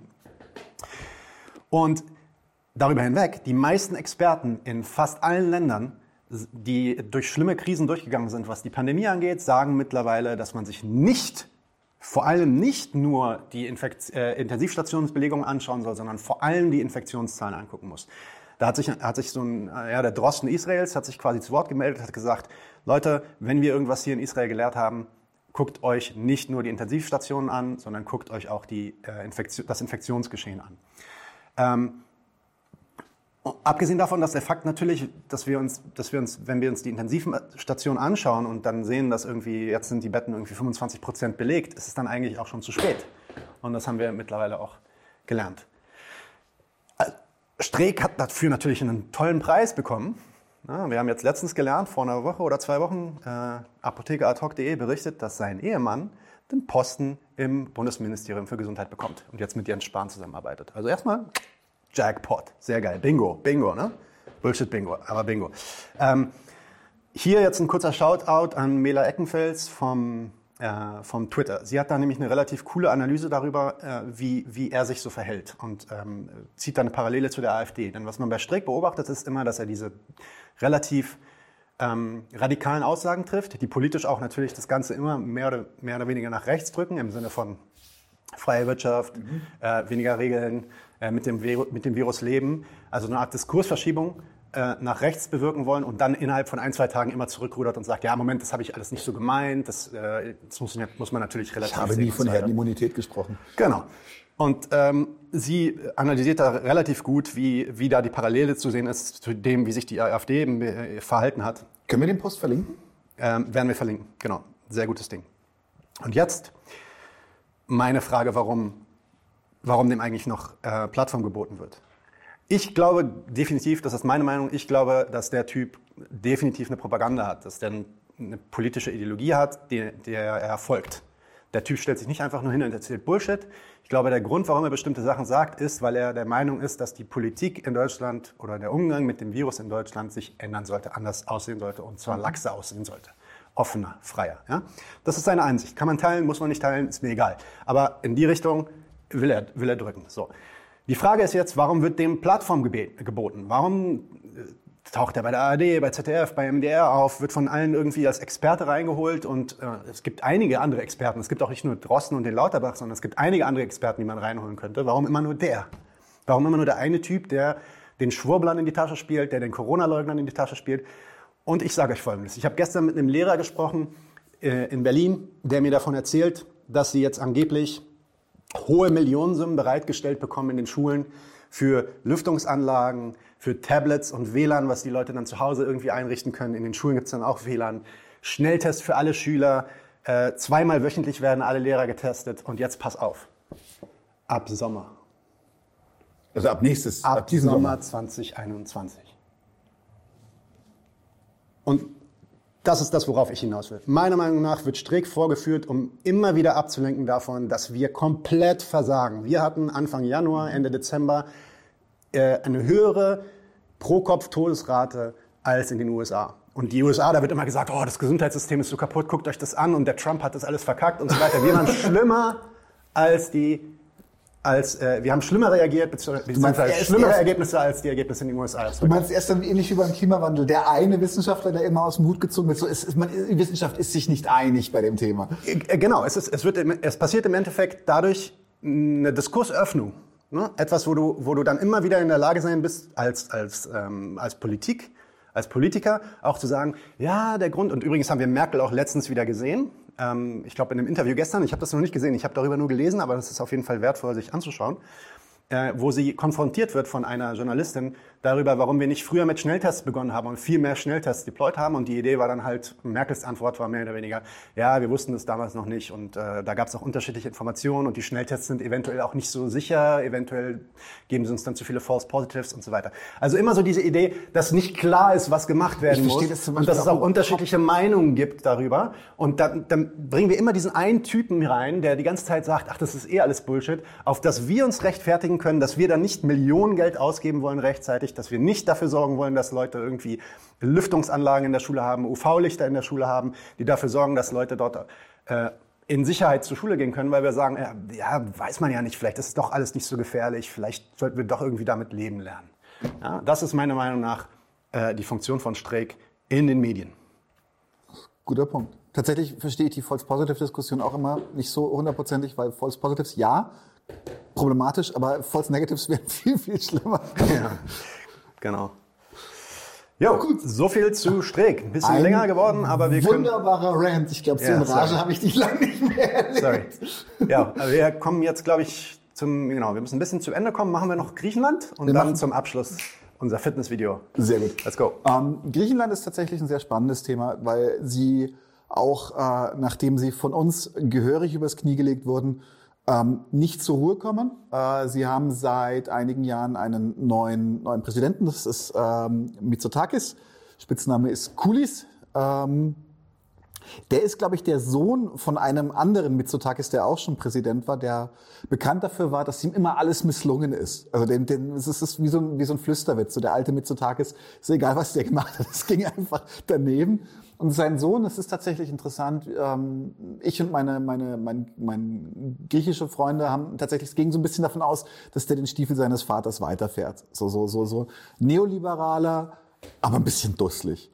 Und jetzt stellt sich halt mittlerweile heraus, der Typ ist alles andere als dusselig. Er ist ein, ein beinharter Protofaschist. Ähm, er zieht die, die Daumenschrauben an, wo es nur geht. Er benutzt komplett Genau, die Richtung. Er benutzt komplett die Linke als Opferlamm, um auch von seiner eigenen Politik an einigen Stellen abzulenken. Er geht mit einer Brutalität vor. Es gab Videos schon vor einigen letztes Jahr oder sowas, die habe ich dann auch, auch Freunden, die ihm gegenüber noch Toleranz gezeigt haben, gezeigt, wo wirklich schwangere Frauen aus Häusern gezogen wurden und zusammengeschlagen wurden von der Polizei. Man, also das ist tatsächlich eine Sache, da muss man sich ein bisschen, ein bisschen Gefühl dafür machen. Also wenn, wenn ich von Polizeigewalt in Griechenland rede und von Polizeigewalt in Deutschland, dann rede ich von einem Land, ähm, für das ich viel Sympathien und Liebe habe, aber wo die Polizei auch in der Bevölkerung einen so miserablen Ruf hat und wirklich als Folterknechte verschrien, verschrien sind. Deutschland jetzt oder? Nee, nee, Griechenland, Griechenland. Ah, okay. Deutschland. Also ich, wir haben hier auch unsere Probleme, aber das ist so, so ein bisschen so, na, Balance. Tatsächlich, es gibt ein ganz, ganz entscheidendes Momentum in Griechenland, das ist das sogenannte Uni-Asyl.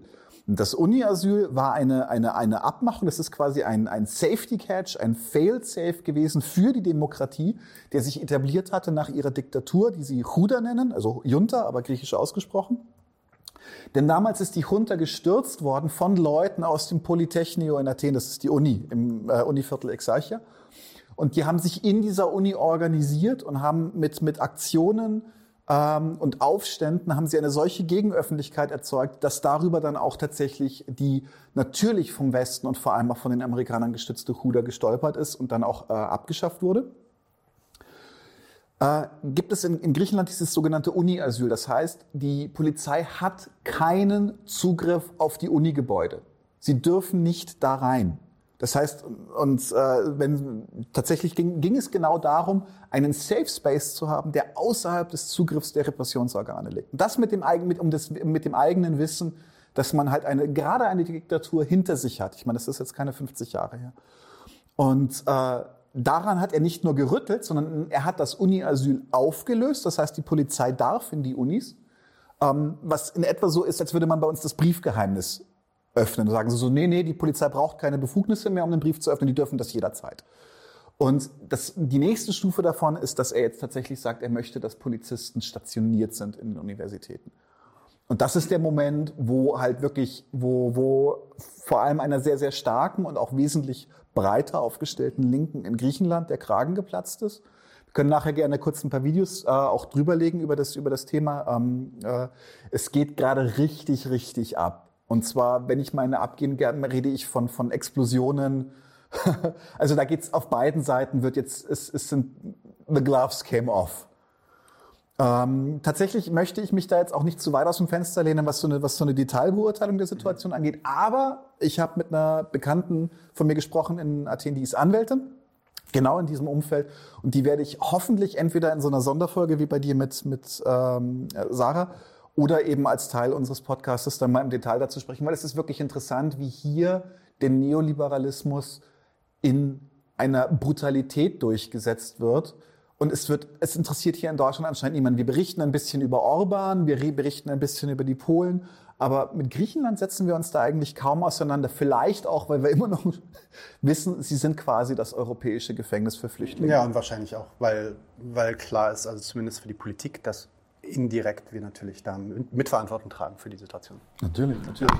Und äh, da gibt es wahrscheinlich auch viel Zuspruch aus der, sag ich mal, äh, äh, normalen Bevölkerung, jetzt nicht nur von den Linken, oder? Also für die, für die Universitäten oder ist es schon eher, eher äh, links gerichtet? Es ist, also es ist tatsächlich, der, der Protest ist eher links gerichtet. Ähm, ich bin mir nicht, ich bin nicht ganz im Bilde, was die Zustimmungswerte für Mitsotakis angeht, aber ich weiß, dass die ersten Aktionen, die er gebracht hat, dass er zum Beispiel Squads geräumt hat in Exarchia dass er da massiven Zuspruch von der Bevölkerung bekommen hat. Also auch da wird dieses Insolidarisierungsspielchen perfekt gespielt. Und ähm, wie gesagt, wir müssen jetzt ein bisschen vorsichtig sein. Ich bin kein Experte an der Stelle, aber ich finde... Noch nicht.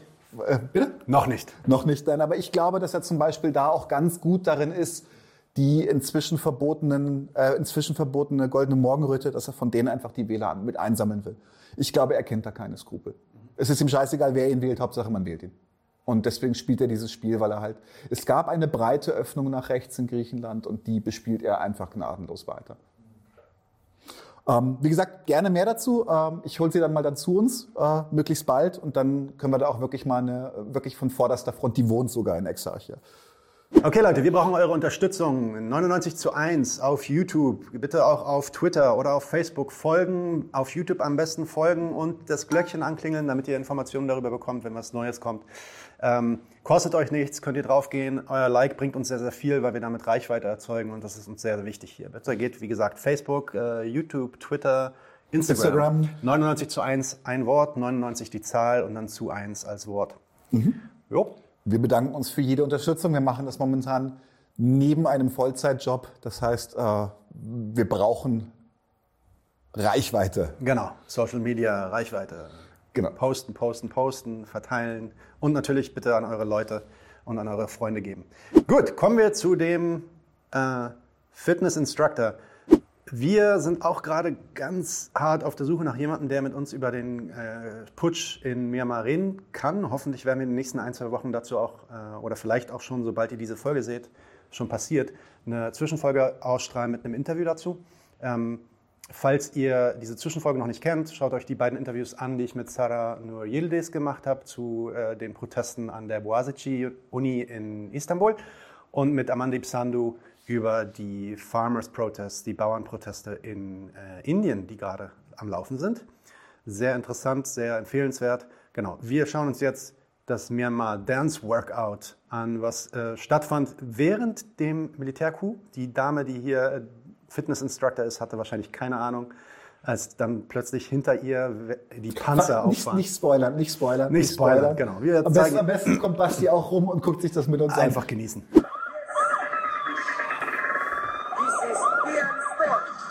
Das fängt da halt einfach mit ihrem Dance-Workout an. Ja, und es ist voll so, dass sie nicht wusste, äh, was, da, was da passiert. Ja? Das Geile ist nicht, dass die Musik so sirenenartig klingt. Ja, also, genau. Ich merke das da hinten gerade.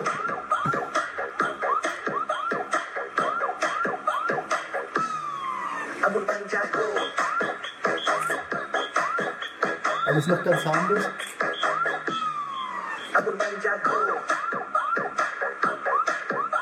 Kann man ein bisschen vorspringen. Genau, und jetzt geht's los. Hinter ihr geht die Welt so ein bisschen unter. Finde das wirklich